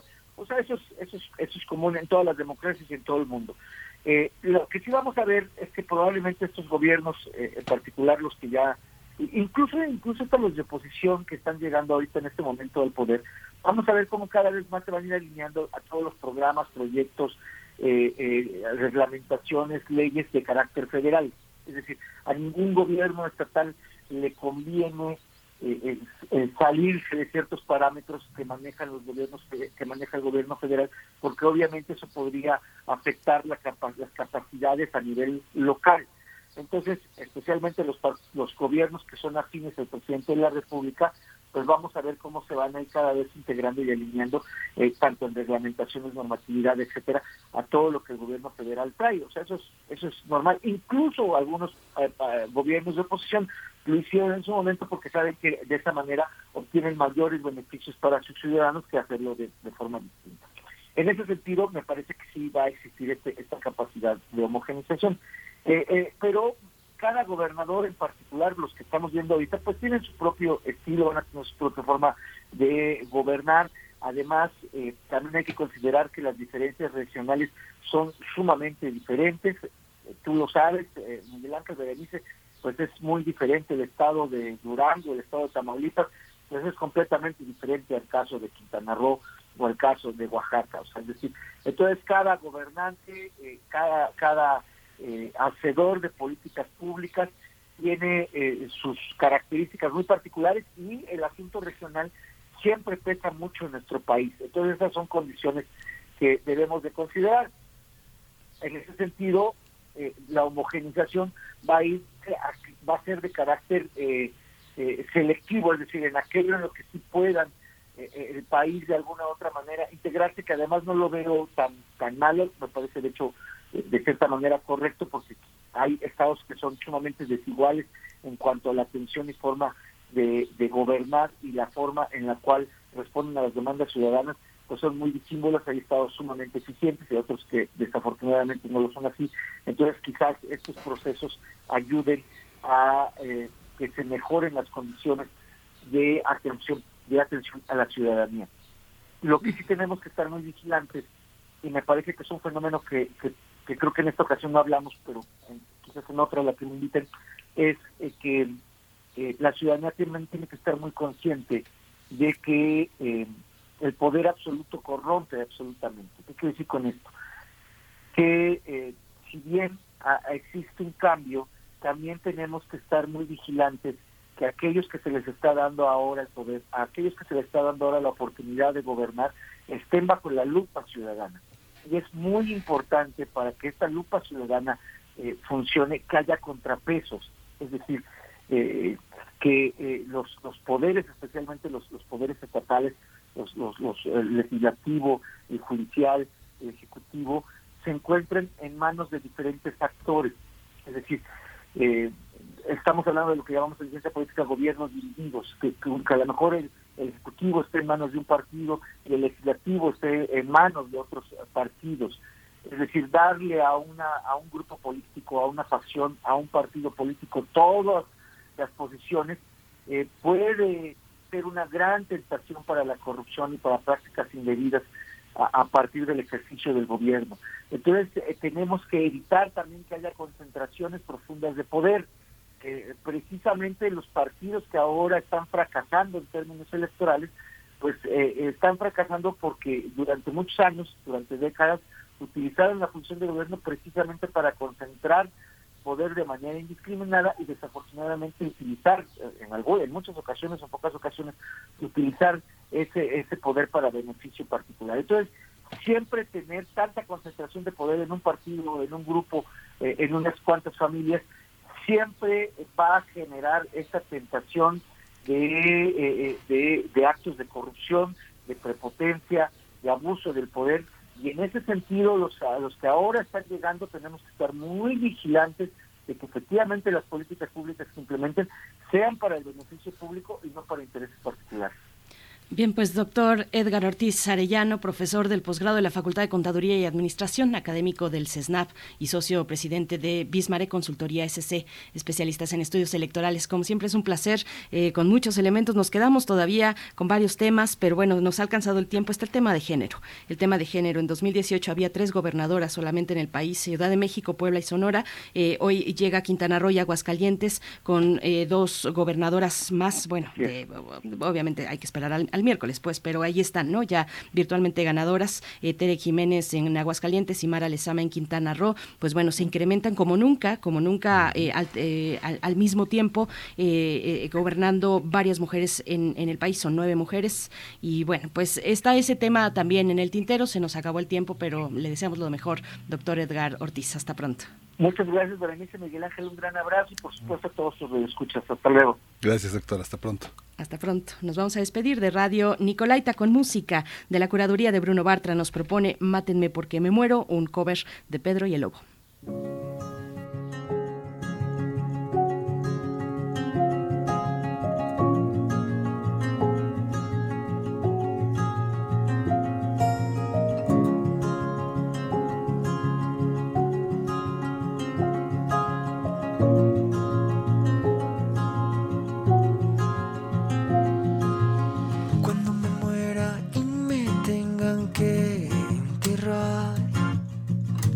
Sea con una de tus fotografías para que no me dé miedo estar abajo. Para que no se me olvide cómo es tu cara. Para imaginar que estoy contigo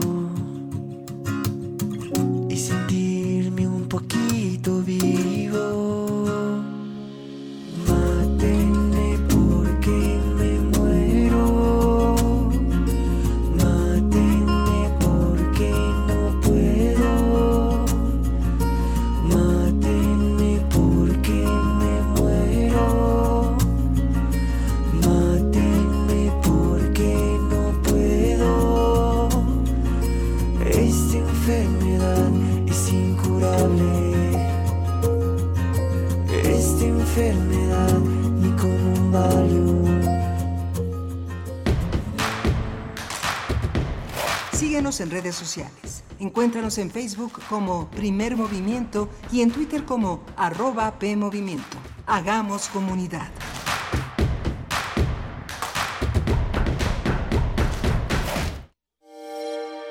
Hola, soy Wendy Guerra y estoy en descargacultura.unam.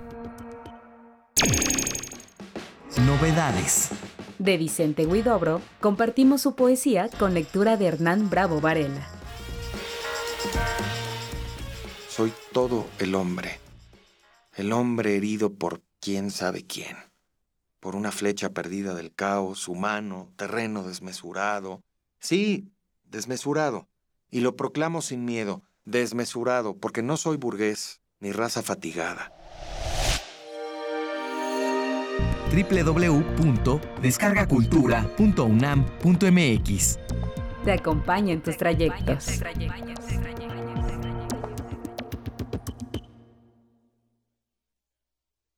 Elegir significa escoger o preferir a alguien o algo. Entonces eliges lo que quieres y necesitas.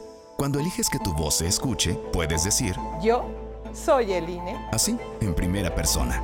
Cuando soy funcionario o funcionario de casilla y cuento los votos, Yo soy el INE. cuando voto y me identifico, ¡Yo soy el INE! Si tú también debes elegir, elige decirlo con todas sus letras. Yo soy mi INE. Porque mi INE nos une.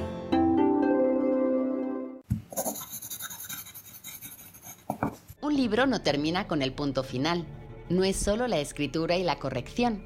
Hay mucho más que un proceso creativo o un arranque de inspiración. Las palabras encierran conocimiento y cultura, pero también gustos y texturas. Los invitamos a probar los sabores y los saberes del lenguaje. Eso, todo eso, es lo que saben las palabras. Saben las palabras, el amor por el lenguaje en todas sus presentaciones. Con Laura García, todos los lunes a las 18.30 horas, retransmisión sábados a las 17 horas, solo por Radio UNAM, Experiencia Sonora.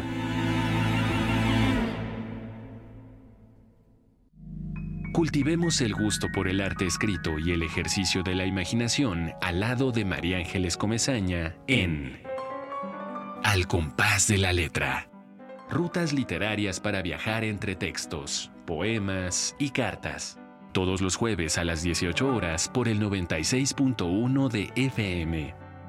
Radio UNAM. Experiencia sonora.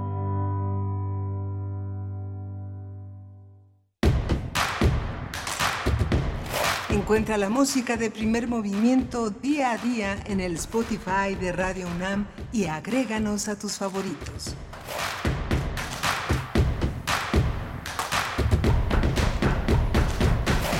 Hola, buenos días. Ya son las 9 de la mañana con cuatro minutos. Estamos en Radio UNAM, en el centro del país, en la Ciudad de México, en Adolfo Prieto 133, haciendo posible esta aventura de lunes a viernes que se llama Primer Movimiento y que hoy está Arturo González al frente de la cabina en los controles técnicos que administran la tecnología que en Radio UNAM hace posible que nos conectemos tanto vía internet como la vía eh, tradicional de nuestra radio, una gran antena que se difunde en el enorme Valle de México.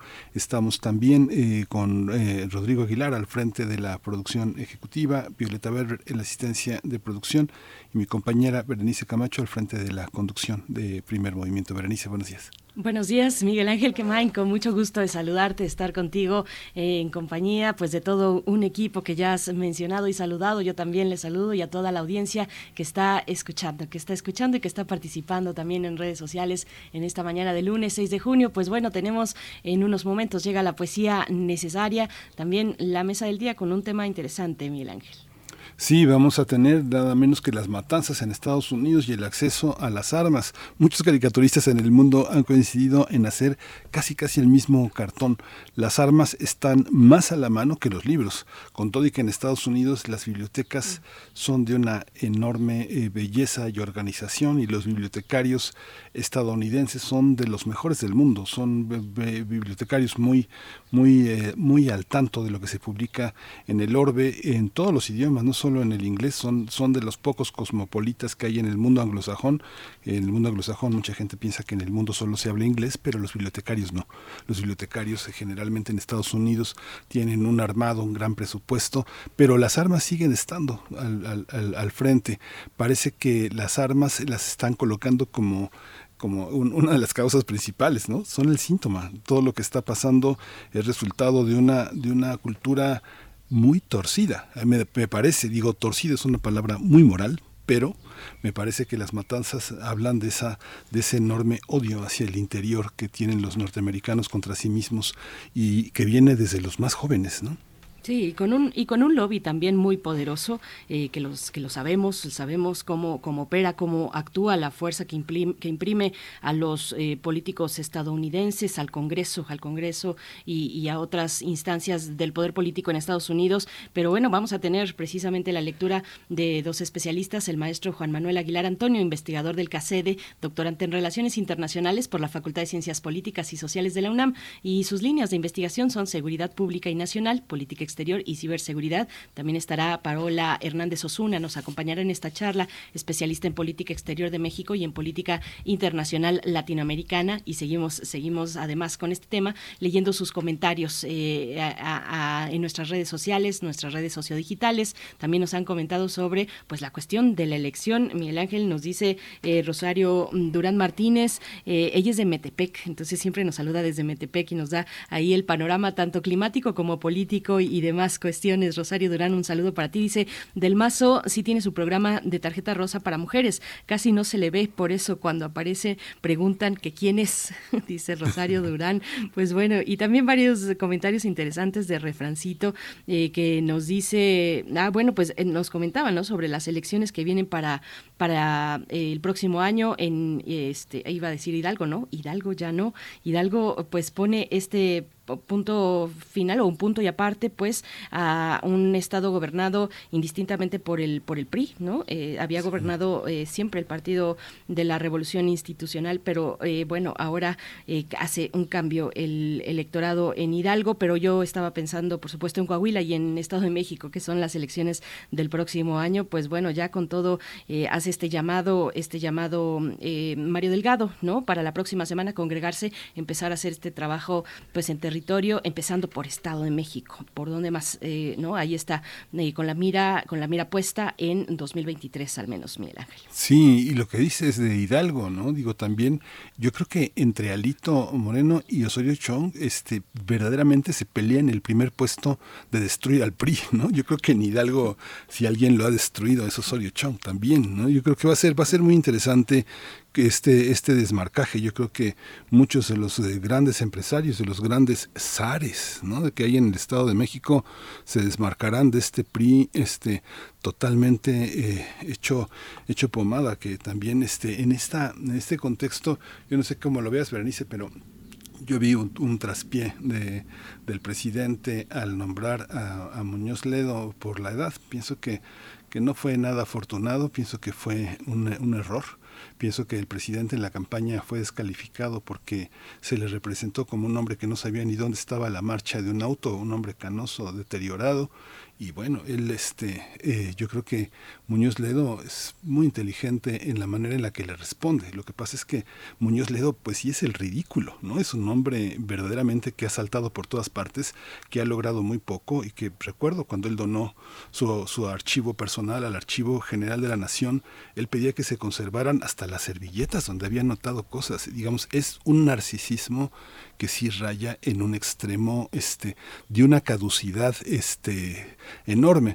Monsiváis alguna vez decía, le preguntaban, oye, pero tal personaje ha envejecido. Y Monsiváis decía, no, no ha envejecido. Él es así desde que tiene 20 años. Así es, así parten, así son algunas personas en nuestro país, Berenice. Pues sí, ¿cuál será el inconveniente en esa decisión del presidente si, si este, le citamos con esta cuestión de gobernar, es elegir entre inconvenientes? Pues sí, así fue la decisión. No sé si en su momento, en aquel momento se vio venir, eh, sino al contrario, pero, pero bueno, la cuestión de Hidalgo, también hay que hablar de Hidalgo aparte del grupo de Osorio Chong, que tienen tanto poder en el Estado y bueno, que ahora eh, están enfrentando lo que están enfrentando, ¿no? Se quedan con gobernando eh, tres, eh, tres estados de la República cuando en 2018 gobernaban 12. Ahí está, es, pues están los números, la frialdad de los números y detrás de ello una ciudadanía que pues está, está exigiendo, está exigiendo no solamente en México, bueno, algunos especialistas lo, lo enmarcan en un fenómeno pues que recorre pues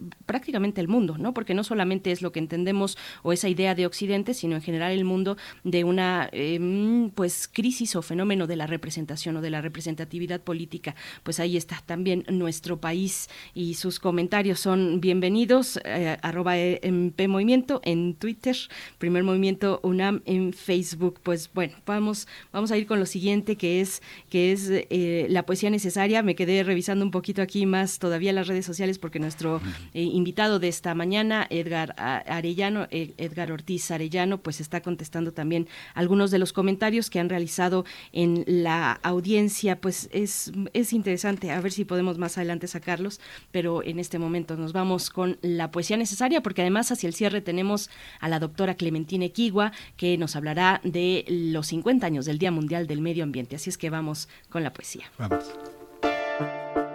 Es hora de poesía necesaria.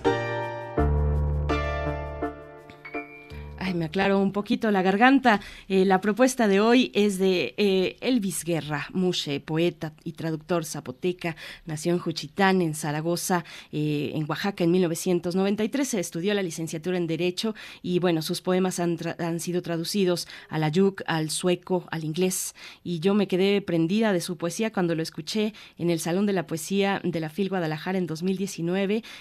pues una lectura bilingüe, por supuesto, y, y una poesía, una poesía rebelde, rebelde desde el erotismo, pero también que da cuenta pues de la rudeza de vivir en propia piel el choque de expectativas, ¿no? En torno a, las personas que abanderan la diferencia. En este caso, bueno, Elvis Guerra como Mushe y bueno, él tiene la capacidad además de traducir esa rudeza en ternura. Y vamos a, les voy a compartir este poema, pues sí, en el marco del mes del orgullo. Eh, este poema se titula Encargo y la música está a cargo de la, de la bruja de Texcoco. Suite Aquelaguerre es lo que vamos a escuchar. Vamos, no, no voy a leer encargo, perdón, me equivoqué. Lo que sí voy a leer es Al niño que fui, igualmente de Elvis Guerra. Al niño que fui. Nací bailando la llorona en los brazos de mi madre.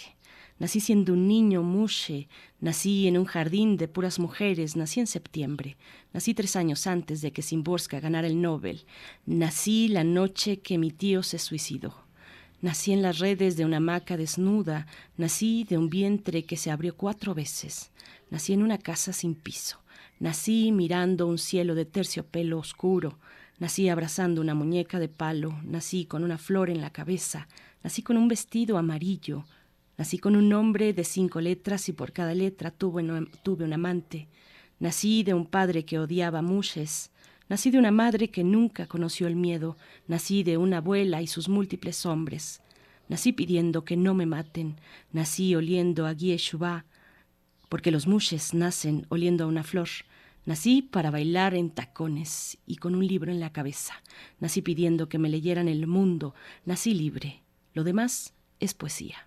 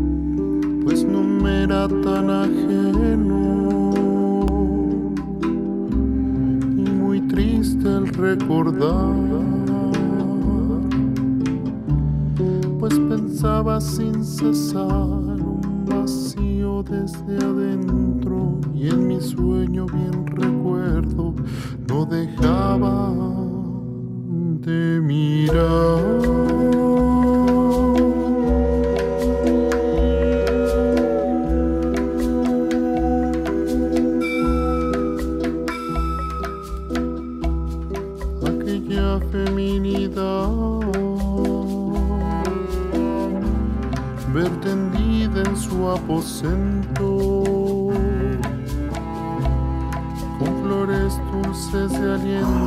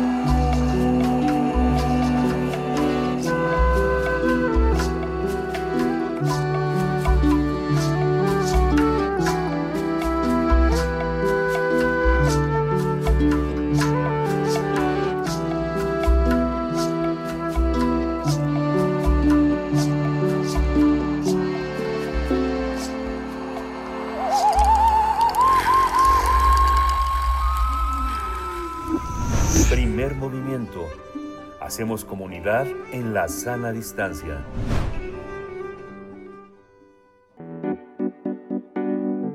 La mesa del día.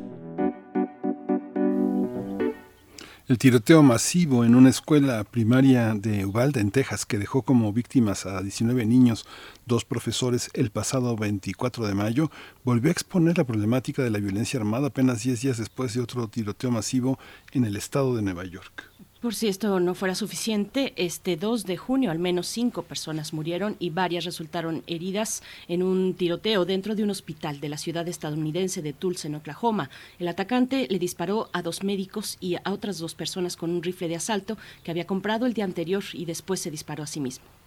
Pese a que en los últimos años los ataques con armas de fuego se han multiplicado en esa nación y a pesar de que el debate en torno al control de armas se ha extendido, los avances en esta materia son muy escasos. Y es que recordemos que desde 1791 la posesión de armas es un derecho constitucional en ese país, un derecho que se creó en el marco de la Guerra de Independencia, pero que no se ha modificado desde entonces, aunque el contexto contemporáneo sea diferente en la actualidad. Es necesario destacar también la facilidad con la que en muchos estados se puede comprar un arma. En algunos solamente es necesario identificarse, mostrar que no se tienen antecedentes y el estatus migratorio. Una paradoja es que una persona de 18 años puede comprar un arma semiautomática, pero no una cerveza. Pues vamos a tener un análisis de esta situación, la situación de los tiroteos eh, masivos en los Estados Unidos y el acceso a las armas. Nos acompañan dos invitados. Presento por mi parte al maestro Juan Manuel Aguilar Antonio, investigador de CACEDE, doctorante en Relaciones Internacionales por la Facultad de Ciencias Políticas y Sociales de la UNAM. Sus líneas de investigación recorren temas de seguridad pública y nacional, política exterior y ciberseguridad. Maestro Juan Manuel Aguilar Antonio, como siempre, eh, bienvenido, un gusto compartir contigo en este espacio. Buenos días. Un gusto, Berenice, un gusto, Miguel Ángel, estar con ustedes. Muchas gracias, eh, maestro Juan Manuel Aguilar. Eh, eh, Paula Hernández Osuna está con nosotros. Ella es especialista en política exterior de México y en política internacional latinoamericana. Paula Hernández, bienvenida. Buenos días. Muy buenos días, muchas gracias. Gracias, Paola Hernández. Bienvenida. Pues bueno, empezamos esta charla. Fíjense que yo eh, me, sorprendí mucho al conocer recientemente, eh, eh, justo con estos recientes hechos lamentables, al conocer la definición, existe una, una definición muy puntual de tiroteo masivo y me sorprende que exista esa definición. Eh, un tiroteo masivo para, eh, eh, debe, debe, para que lo sea, debe alcanzar el número de cuatro personas fallecidas sin contar al atacante y también debe tener el elemento de que las víctimas no sean de la misma familia. Bueno, esto con algunos datos más que da con Violence Archive, pero me, me sorprendió sobremanera que exista una definición tan específica de lo que significa un tiroteo masivo. ¿Cómo, cómo entender este fenómeno? ¿Con qué iniciar? Vamos con en el mismo orden de la presentación, maestro Juan Manuel, por favor. Sí, ¿qué tal, Berenice? Pues antes que nada, debemos entender que dentro de la Constitución de los Estados Unidos, en la parte de la segunda enmienda, existe la posibilidad eh, por parte de los ciudadanos de los Estados Unidos de que puedan acceder a armamento para su defensa personal. Es un derecho histórico, una de las primeras reformas en el marco de la Constitución de este país pero que también, por ejemplo, eh, no se ha asociado una gran cantidad de regulaciones que deben eh, existir para la parte de la posición de este armamento y también una situación vinculada a la parte del nivel del calibre y el potencial destructivo que pueden tener este tipo de armas, por ejemplo, automáticas, armas, por ejemplo, calibres, que por ejemplo en el marco de la Organización del Tratado del Atlántico Norte del punto 50 eh, son utilizados, son definidos para contextos de guerra porque en el marco de la gran cantidad de armerías dentro de los Estados Unidos pueden acceder la población a ellos. Ahora, por ejemplo, en ese sentido, es importante acotarnos y retomar el discurso que da el presidente Joe Biden en el Senado el pasado 3 de junio, en el cual eh, de alguna forma tiene esta visión de no limitar derechos, pero sí crear alguna forma de marco normativo para ver quiénes son las personas que acceden a este, estas armas. El dato que da Miguel Ángel en el marco de la presentación es un tercer muy trascendental. Una persona a los 18 años puede acceder a comprar un rifle automático de alto nivel y calibre restrictivo, pero no puede comprar una cerveza. Está en el marco concreto eh, de lo que se especifica. Hay que, regular el control de esos altos calibres que pueden estar vinculados a este contexto eh, este, de tiroteos masivos que de alguna forma se han vinculado a la parte histórica una larga sucesión de eventos que, por ejemplo, hay un siglo empiezan con la masacre de Columbine. Y también, por ejemplo, es importante destacar que lo que propone el presidente Joe Biden es de alguna forma subversivo e importante en el marco de la historia de los Estados Unidos, decir, que se presenten los antecedentes eh, mentales, aparte de los antecedentes penales históricos de las personas que van a acceder a este tipo de armamento, porque generalmente no se conoce el perfil de estas personas que pueden estar vinculados actividades delictivas como también este, cuestiones eh, de padecimientos eh, psicomentales que pueden tener y derivar en esta gran cantidad de situación. Por ejemplo, lo importante destacar es que desde el perfil de los dos muchachos involucrados en el caso de Columbine hasta los más recientes en el caso de Valde Búfalo, eh, nos muestran esta parte de que eran personas que estaban sufriendo un proceso de deterioro cognitivo, una parte de un estado de estrés, depresión mental que los llevan, que los empujan y que no reciben la atención necesaria para poder evitar ese tipo de eventos en el marco de los Estados Unidos. Eh, Paul Hernández, ¿cómo, ¿cómo lo enmarcas, cómo enmarcas esta cuestión? Eh, Juan Manuel, eh, pues reseña, cita pues la pues el mensaje del presidente Biden, un mensaje que fue también de hartazgo, salió el presidente Biden a pues lamentar estos este evento, particularmente el de Ubalde, con, con, con un hartazgo y diciendo basta, tenemos que trabajar al respecto. ¿Cómo lo ves? Sí, eh, bueno, estos hechos eh, muy desafortunados, eh, naturalmente, tienen un origen muy complejo debido a, la cantidad de intereses este, inmersos en, él, ¿no? O sea, no solo son elementos políticos, son elementos económicos, son elementos sociales, son elementos culturales. Entonces, con un derecho ampliamente regulado, ya ustedes lo mencionaban en la introducción, con la segunda enmienda, eh, en 2005 eh, se, aprobó una ley de protección al comercio legal de armas. En 2008 el Tribunal Supremo refrenda ese derecho constitucional individual eh, de los estadounidenses para poseer armas, ¿no? Para defenderse de, de los crímenes, de las situaciones que indirectamente estaban culpando al Estado de no poder de no poder controlar. Entonces es un tema bien complejo en el que creo, a pesar del hartazgo que expresa el presidente, creo que muy poco tiene que hacer debido a la naturaleza de, del, del, eh, del Congreso, del funcionamiento de la política estadounidense, ¿no? El presidente desafortunadamente en este tipo de temas está atado de manos debido a la acción eh, sobre todo de, del Senado, porque en la Cámara de Representantes pues se han propuesto diversas propuestas, eh, valga la redundancia de ley, para tratar de regular al menos superficialmente este problema tan acendrado en la sociedad estadounidense, pero que han sido vetados o han sido bloqueados en el Senado. Entonces, el debate llega solamente a ese nivel y no ha podido trascender, porque si una ley o una regulación de esta naturaleza no se aprueba en el Congreso estadounidense, pues es difícil que llegue hasta la presidencia. Entonces, evidentemente las palabras del presidente Biden muestran el hartazgo de la sociedad, pero también muestran una polarización de la misma, ¿no? Porque hay quienes defienden eh, pues de una manera muy importante ese derecho constitucional, ese derecho individual de defender lo propio, ¿no? De defender la propiedad, ya sea privada, o sea, ya sea de un inmueble o la, o la misma propiedad de la vida, ¿no? Y por otro lado están aquellas personas, pues digamos, menos conservadoras que en esta protección de la vida a largo plazo o en esta protección del buen vivir a largo plazo, plantean una regulación una regulación de las armas, ¿no? Entonces, este, creo que es una sociedad totalmente dividida, totalmente polarizada en este tema y es, es un tema complejo que creo yo difícilmente va a tener una solución a corto plazo debido a estos, a estos obstáculos legislativos que se presentan. Hay, una, hay un aspecto que también se discute mucho sobre las armas, pero si uno ve, por ejemplo, los datos eh, de, asociaciones muy importantes como la National Alliance on Metal Illness, eh, uno se da cuenta de que hay una gran parte de la población con desórdenes mentales en Estados Unidos. Eh, esta asociación dice que uno de cada cinco personas en Estados Unidos ha experimentado por lo menos un trastorno mental alguna vez, una, una un brote psicótico, un brote de depresión, de ansiedad.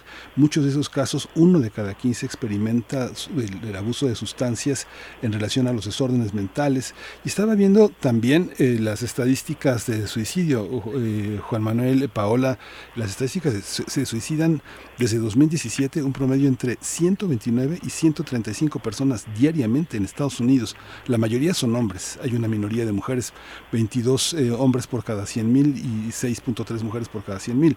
Pero el origen de todo esto es una enorme, una enorme desigualdad, una enorme desatención de toda esta, de toda esta batería de estadísticas eh, casi la mitad de las personas nunca alcanza una atención médica ni a recibir auxilio ante estos llamados conductuales tan evidentes. ¿Usted qué piensa, Juan Manuel? ¿Tendremos que pensar en, esta, en estas estadísticas para pensar que las leyes o, o realmente los individuos son los que están en peligro en ese país?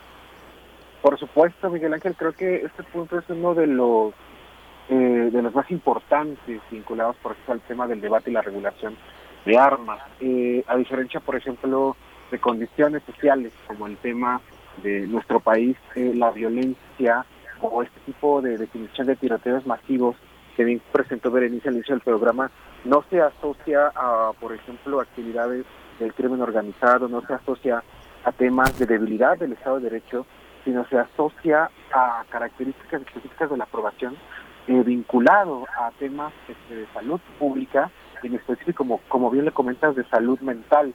en este sentido, es importante destacar, por ejemplo, cómo esta eh, brecha social que sí existe en el interior de los Estados Unidos se refleja gran cantidad en la parte de la población que eh, padece este tipo de desórdenes o que necesita esta parte de la atención psicomental y que también es importante destacar que cuando nos fijamos al perfil eh, de una persona que participa en un tiroteo, es un perfil muy específico en el caso concreto de que lo podríamos definir e identificar en el marco de un rango etario, en el marco de un rango social. Estamos hablando de una persona que puede estar aproximadamente entre los 15 y los 40 años. Estamos hablando de una persona que pertenece a un sector de la clase media en ese sentido y que de alguna forma está vinculado a una gran cantidad eh, de factores que de alguna forma delimitan una parte de su vida en la cual es estresado, deprimido, con diferentes adversidades que él debe enfrentar y que de alguna forma no se abordan para entender este caso concreto. Lo interesante, por ejemplo, en el caso de gran cantidad de los fenómenos de los tiroteos masivos, es que quienes los ejecutan llevan un historial a veces en redes sociales, un historial eh, de llamadas de atención, como por ejemplo buscando recibir esa atención mental, buscando tener en ese tipo de actividades, eh, nunca reciben la parte de esa atención que ellos necesitan desde el ámbito psicológico y que derivan una de esas grandes cantidades de tragedias. Y creo que también eh, lo importante, lo trascendental del discurso del presidente Biden es decir que se deben promover en la parte, por ejemplo, de estos programas de salud mental y que lo interesante fue que tanto los nueve eh, senadores demócratas y republicanos que participaron en esta reunión fue algo que estuvieron acuerdo y que dijeron que tenían que tomar medidas precautorias para la protección de los infantes, los adolescentes y las familias en Estados Unidos.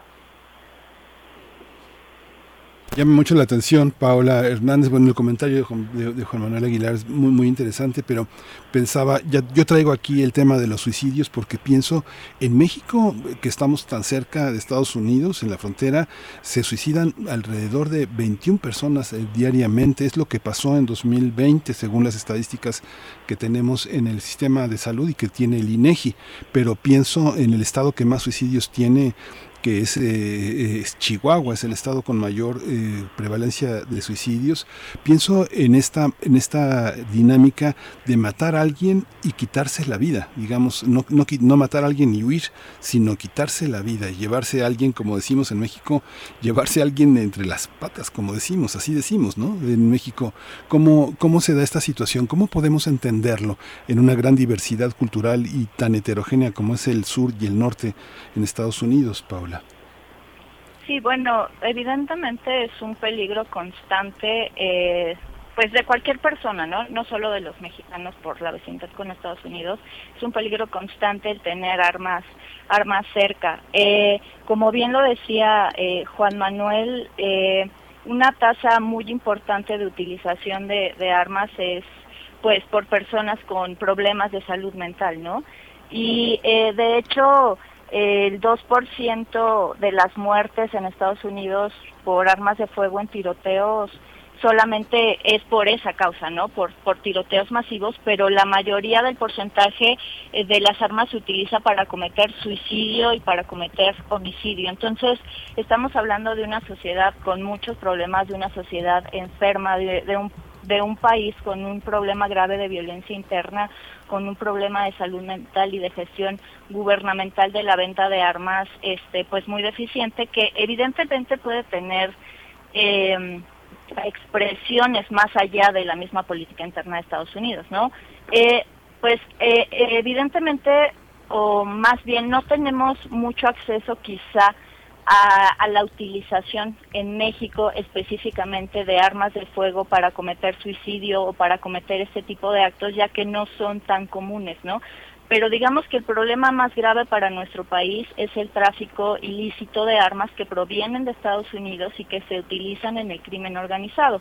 Y creo que eh, ese tema ya se, se está poniendo sobre la agenda y creo que es muy importante no solo para México, sino para la cooperación con Estados Unidos, para crear una agenda bilateral pues reforzada en esos temas, ¿no? Porque porque son áreas que se pueden eh, desarrollar para mal, que se pueden desarrollar negativamente, pero que eh, actualmente el gobierno mexicano eh, lo puso sobre la mesa y, y también demandando no esa gestión más responsable de la, de la industria armamentística, porque no solamente es el gobierno de Estados Unidos, creo que la industria armamentística juega un papel relevante en, el problema no solo interno de Estados Unidos, sino internacional y específicamente en el caso del tráfico ilegal de armas a México, porque no tienen un control eh, por parte de, de, los gobiernos, ¿no? De qué están vendiendo, cómo los están vendiendo, a quiénes se los están vendiendo y qué problemas están, están provocando.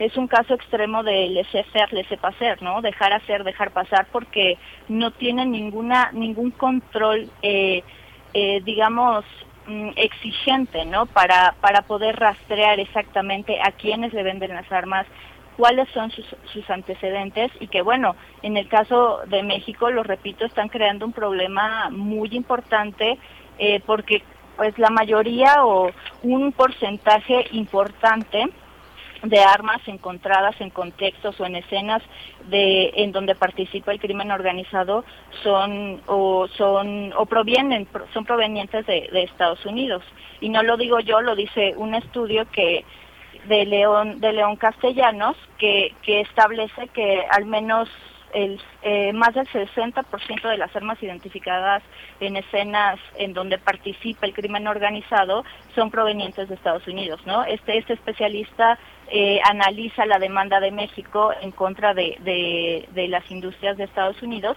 y creo que es un tema muy importante que se debe poner sobre la mesa, no solo en México, sino en la cooperación bilateral para ir abriendo temas en la agenda y también, ¿no? Para cooperar en temas que de algún modo nos están afectando a ambos países. Bien, pues nos vamos acercando al cierre. Eh, Paola Hernández, muchas gracias. Por allá iba también y quisiera eh, escuchar el comentario al respecto de Juan Manuel Aguilar. Eh, ¿Qué pasa con el control de, de, la venta y de la compra, las licencias de compra, la aportación de armas, cómo se revisa a compradores y también a vendedores, los controles, los permisos de venta, la publicidad con que las empresas pues promocionan sus, sus productos, sus armas? ¿Qué tiene que pasar para que una persona tenga un arma en sus manos, en su poder? ¿Cuáles son los exámenes tal vez orientados hacia el perfil, ¿no? De quien adquiere un arma, el registro, bajo qué parámetros, qué mediciones, pues para ponderar las condiciones persistentes eh, eh, del caso del que hablamos, ¿no? Del, caso tipo del que hablamos eh, respecto a la condición de padecimientos socio psicosociales, pero también personas tal vez que tienen un registro de violencia doméstica. ¿Qué pasa también con el, el control de intermediarios, intermediarios aquellos que ven, que compran lícitamente armas armas en Estados Unidos y que las facilitan después al crimen organizado en México. Juan Manuel Aguilar, ¿cómo lo ves? Y eh, Berenice, creo que este es muy importante y creo este, que tanto Miguel y Paola pusieron un tema sobre la mesa altamente trascendental. ¿Qué pasa, por ejemplo, con los grandes intereses de las empresas que producen armas y que, por ejemplo, tienen una gran cantidad eh, de lobbies que pueden tener influencia tanto de la Cámara de Representantes como dentro del Senado de los Estados Unidos. Pero asimismo, por ejemplo, me gustaría destacar un referente muy trascendental que muchas veces eh, escapa de la atención reciente. En 2005, eh, las empresas fabricantes de armas, a través de reformas a leyes en Estados Unidos, alcanzaron un estatus de inmunidad para no ser acusados en el marco eh, de la realización de tiroteos masivos. Es muy importante destacar que este debate, esta, por ejemplo, eh, consecución y serie de eventos y búsqueda de este lobby de las empresas armamentísticas y de la Asociación Nacional del Rifle de los Estados Unidos fue consecuencia derivada de los hechos recientes eh, del caso de la masacre de Columbine. Y por ejemplo, como se veía un panorama en el cual podría replicarse los eventos acontecidos en este evento, eh, ellos buscaron una parte de poder blindar sus derechos como industrias al interior de los Estados Unidos. Lo importante, lo rescatable de los hechos recientes que podemos mencionar es que Estados Unidos ha quitado, este, en el caso concreto de lo que es el estado de, Nueva York, a, través, por ejemplo, de la decisión de la jueza Mayra Agostino del Tribunal de Albany de Nueva York, decidió quitar la parte de ese estatus de inmunidad jurídica que tenían estas empresas. Y, por ejemplo, después de un periodo de casi 17 años, un Estado de la Unión Americana está abriendo la puerta, está abriendo el referente a la parte de poder abrir procesos judiciales, penales, en contra de estos grandes productores de armas como consecuencia de estas masacres. Y ahí estamos teniendo una superposición, un debate muy interesante desde una visión democrática de cómo los intereses de las grandes empresas están luchando contra la parte eh, de los derechos de las víctimas, la gran cantidad de fallecidos, y la gran cantidad de personas involucradas de los dramas que está viviendo la sociedad estadounidense vinculados a este debate. El tema, la parte de crear estos registros eh, vinculados a la parte de los antecedentes de las personas con posesión de armas, creo que va a ser un tema muy polémico en el ámbito de los Estados por la visión garantista y de las libertades que muchas veces se asocia a este, las políticas y la ciudadanía de los derechos que pueden tener las personas en este país. No obstante, un ejemplo muy sencillo, un ejemplo que, por ejemplo, puede ser trascendental eh, que puede estar vinculado es, por ejemplo, en la parte de poder acceder a un permiso de conducción entre los Estados Unidos. Si una persona va acumulando un número de faltas administrativas, un número este, de multas vinculadas a la parte de la forma en que conduce, que los reglamentos de tránsito son muy estrictos dentro de los Estados Unidos, y después de que la persona supera esta cantidad de, de acciones permitidas, un ciudadano de los Estados Unidos ya no puede acceder a un permiso de conducción. Y en ese sentido creo que la parte del debate de las armas podría plantearse por esa justificación, podría plantearse por esa vía de que si una persona tiene un antecedente, como bien lo comentas, violencia doméstica, una parte eh, de una necesidad de una atención psicológica y mental, en ese sentido podrían ser referentes para poder esquematizar, poder crear marcos eh, regulatorios más efectivos en el ámbito de quién accede a este tipo de armas, quién accede a este tipo eh, de armamentos de altos calibres para poder tener un control, una regulación más estricta. No obstante, va a ser un gran debate, va a ser una superposición nuevamente de los intereses de esas empresas armamentísticas frente a los derechos y la seguridad que buscan los ciudadanos. Pues, Paula Hernández, eh, vamos ya hacia el cierre. tu, tu, comentario final, por favor. Eh, si, si, bueno, hay varios elementos que ha puesto Juan Manuel. El tratamiento para las víctimas también, la reparación, los procesos de, reparación para mm, las víctimas indirectas, que puede ser, por supuesto, toda una comunidad. Eh, ¿Con qué quiere cerrar, Paula Hernández? Sí, evidentemente es un, es un problema multidimensional y complejo, como ya lo había mencionado, y que necesita una infinidad de recursos para poder eh, tratar eh, los efectos negativos. Eh, me parece que esta, estos debates o estos nuevos debates a partir de los lamentables sucesos pueden abrir una oportunidad para que existan campañas más agresivas a favor de la regulación de armas, a favor de, de solicitar pues antecedentes o un periodo mayor de revisión de los antecedentes antes de poder proveer un arma a cualquier individuo. Eh, y pero pero me parece que, que solamente estos esas medidas tocarían la superficie del problema no porque es un problema evidentemente social es un problema cultural y que no solamente se ha desarrollado en, en las últimas décadas no sino que es un problema que se ha establecido en la mente o en el inconsciente de los Estados Unidos a través, a través de los siglos y es un problema que ha provocado eh, no solamente altas tasas de, suicidios y de homicidios, eh, y, que, y esas mismas tasas han, han, han provocado pues un problema de salud pública muy importante, ¿no? Entonces creo que tanto en la, en la Cámara de Representantes como en el Senado, el mismo presidente y la misma sociedad estadounidense tienen ante sí un problema muy complejo que necesita pues mucho debate, mucho diálogo, mucha cooperación y sobre todo esa disposición, ¿no? De poder hacer algo al respecto porque creo que pues ya estas últimas, estos últimos tiroteos, estas últimas masacres son la, son la gota que ha, que ha colmado el vaso y creo que creo que necesitan tomarse medidas necesarias necesarias y contundentes para poder eh, atajar el, el, problema de raíz. Sí, quedan muchos, quedan muchos pendientes, porque bueno, este, nada más quería hacer una precisión, Paula, es que en México sí tenemos una, una estadística clara sobre los suicidios. El Instituto Nacional de Psiquiatría dictamina gran parte de los eh, estados de los suicidios, el 76% de los mexicanos se ahorca. Eh, un porcentaje también significativo se envenena. Pocas armas de fuego. Y en Estados Unidos, en la historia de los más de 200 tiroteos, no hay mujeres prácticamente. Mm, un gran número significativo de mujeres son las víctimas, pero no están clasificados como feminicidios. Digo, hay, hay, un panorama interesante. Ojalá y podamos volver sobre el tema. Maestro Juan Manuel Aguilar, Antonio, investigador de CACEDE, muchas gracias. Muchas gracias, Miguel Ángel. Muchas gracias, Berenice. Gracias, eh, Paola Hernández Osuna, especialista en política exterior de México. Muchas gracias por estar con nosotros esta mañana. Bienvenida. Gracias por la invitación. Hasta luego. Hasta luego. Gracias, hasta pronto. Pues bueno, solamente otro dato para cerrar, eh, también de, de, estos datos que dábamos al inicio de Gun Violence Archive, 250, alrededor de 250 tiroteos en lo que va de este año en los Estados Unidos, con las condiciones que ya iniciamos, al iniciar eh, compartíamos, ¿no? Con esa definición de lo que es un, un tiroteo masivo, pues cerca de 250 en lo que va de este 2022. Pues bueno.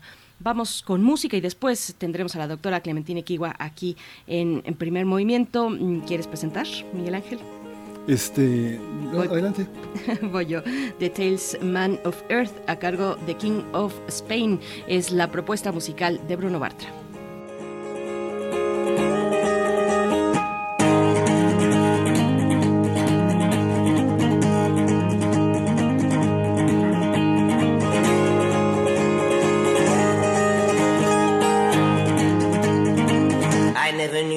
Was a lover Just cause I steal the things you hide. Just cause I focus while we're dancing on. Just cause I offered you a ride. Still I am not from Barcelona. No, I am not even from Madrid. I am a native of the North Pole And that could mess up any kid. Well, if my name. Well, if you redirect my I wanna be the king of Spain. And I will settle in Pamplona, and I'll provoke the bulls with words. And then I send a man to meet them all blood is fake, so I can. And all the senoritas sighing, oh, be the fountain of my life. But while we're floating in siesta, will you search for bottles and knives? Well.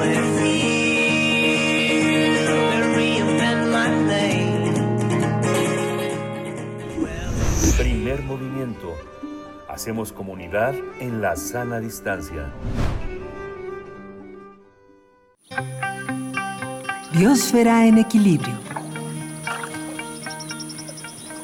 Una sola tierra, 50 años del Día Mundial del Medio Ambiente eh, que se conmemoró este fin de semana y tenemos a la doctora Clementina Equigua ya en la línea para hablar al respecto, bióloga, divulgadora científica, doctora en ciencias por la Facultad de Ciencias de la UNAM eh, y bueno, como siempre, eh, compartiendo en este espacio. Bienvenida, doctora Clementina Equigua, ¿cómo estás? Muy bien, muchísimas gracias. Pues sí, es que resulta que hace 50 años yo realmente estoy sorprendida de lo rápido que pasa el tiempo. Eh, en la ciudad de Estocolmo se reunieron representantes de 113 países miembros de las Naciones Unidas. El tema de esa reunión fue el estado de nuestro planeta. La Conferencia de las Naciones Unidas sobre el Medio Humano, como se le llamó en ese momento, inició el 5 de junio y fue detonadora de la agenda ambiental que provocó la formación de oficinas gubernamentales y diversas organizaciones de todo el mundo enfocadas en proteger el ambiente. En ese momento se buscó forjar criterios básicos comunes para hacer frente a las tareas de preservar y mejorar el medio humano. A mí me llamó la atención que en ese momento se habló del medio humano, refiriéndose al entorno en el que se desarrollaban las actividades de nuestra especie.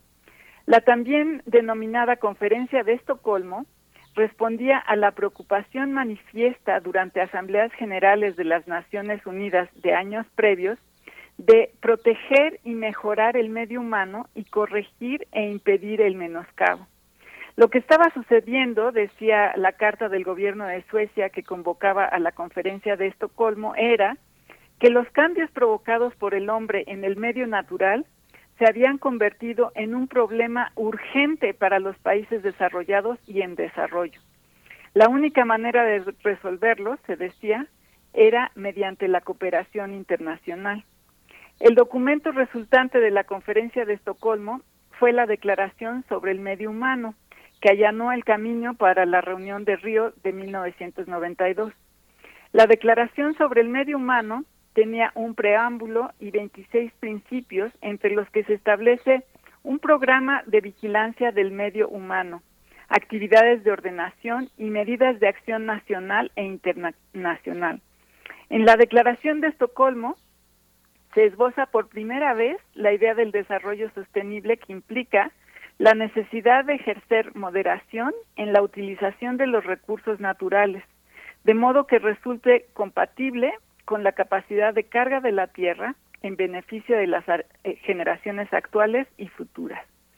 La definición de desarrollo sostenible, satisfacer las necesidades del presente sin comprometer las necesidades de las futuras generaciones, se formalizó en 1987 en el informe Nuestro Futuro Común. En ese informe se analizan las políticas de desarrollo económico, reconociendo que su avance estaba llevando a un costo medioambiental alto. 50 años después, ayer, el Día Mundial del Medio Ambiente se celebró en medio de una crisis ambiental sin precedentes. La, triple crisis, como la llaman en el portal del Programa de las Naciones Unidas para el Medio Ambiente, consiste en la crisis climática, la pérdida de biodiversidad y la contaminación y los residuos. Los tres problemas se interrelacionan y amenazan la salud humana y la del medio ambiente. Para darnos una idea de los retos, el portal del PENUMA resume en tres párrafos la magnitud de los problemas. La crisis climática está provocando tormentas, sequías y otros fenómenos meteorológicos que agravan la escasez de alimentos y agua. Las actividades humanas han modificado 77% de la Tierra, de nuestro planeta, y 87% de los océanos. El resultado es sobreexplotación de recursos, mala gestión y alrededor de un millón de especies amenazadas de extinción. La contaminación amenaza la salud pública de nuestra especie por las emisiones que se acumulan en la, atmósfera, en la atmósfera y por los residuos, en particular el plástico que está llegando a los océanos y muchas otras partes del planeta. El, el tema del Día Mundial del Medio Ambiente, al igual que hace 50 años, fue una llamada a actuar con el lema Una sola tierra. En esta ocasión se llama a la transformación colectiva para celebrar, proteger y restaurar a nuestro planeta. El secretario general de la ONU explicó que la demanda de recursos indica que al ritmo que los utilizamos hoy necesitamos más de un planeta Tierra y para sobrevivir necesitamos modificar nuestros hábitos y actuar ya para contar con un planeta saludable. En la reunión que se celebró en Estocolmo el 2 y 3 de este mes, se buscó resaltar la importancia de la acción colectiva. Por ejemplo, se habla de la responsabilidad de las diferentes generaciones para proteger a nuestro planeta y así garantizar que todos, las generaciones actuales y futuras, contemos con los sistemas de apoyo a la vida. Para tener un planeta sano, para la prosperidad de todos, como dice el lema de este Día Mundial del Medio Ambiente, los objetivos del desarrollo sostenible son centrales ya que marcan una ruta para el progreso social, económico, el bienestar y la resiliencia. En una guía publicada con motivo del Día Mundial del Medio Ambiente, llaman a acelerar el cambio transformando nuestras economías y sociedades para que sean inclusivas y equitativas y estén más conectadas con la naturaleza. Así que, eh, pues en este día los invito a asomarse a una guía práctica que publicaron eh, los suecos, el PENUMA y otras organizaciones. Y también los invito a, que escuchen hoy a las cuatro nuestro programa Habitable, en el que tenemos a la doctora Julia Carabias, que nos habla del trabajo que lleva a cabo en la selva lacandona, un bastión de la biodiversidad de nuestro país que está en grave peligro de desaparecer y pues los dejo con, con este pues panorama un poco difícil, eh, Berenice y Miguel Ángel. Sí, claro. Eh, doctora Clementina, ¿dónde podemos consultar de nuevo esta guía práctica? Esta guía práctica se las voy a poner, está en, en la página del World Environmental Day eh, que, que publicó el gobierno de Estocolmo y el PENUMA. Y eh, bueno, eh, es súper interesante porque llama a actuar no solamente a los gobiernos, a, la gente, a las sociedades.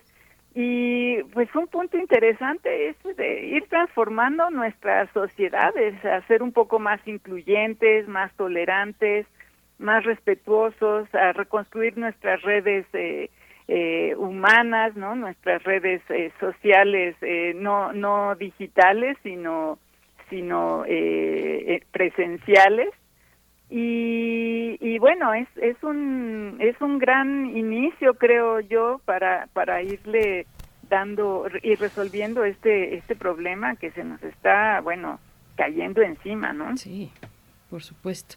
Pues con la doctora Julia Carabias hoy en Habitare, aquí en Radio UNAM, y pues sí, a ir fortaleciendo nuestras redes humanas, diría yo, además de presenciales, eh, Clementina Equigua, porque este planeta pues no puede, eh, cada vez parece más pequeño, ¿no? Eh, por esta cuestión de la globalización, cada vez lo recorremos más fácil, pero hay que hacerlo de una manera muy cuidadosa, de verdad, haciendo esta conciencia que nos propones cada vez aquí en este espacio. Doctora Clementina, muchas gracias. Exactamente, pues claro que sí, un gusto Igualmente. Muchas gracias, Clementina.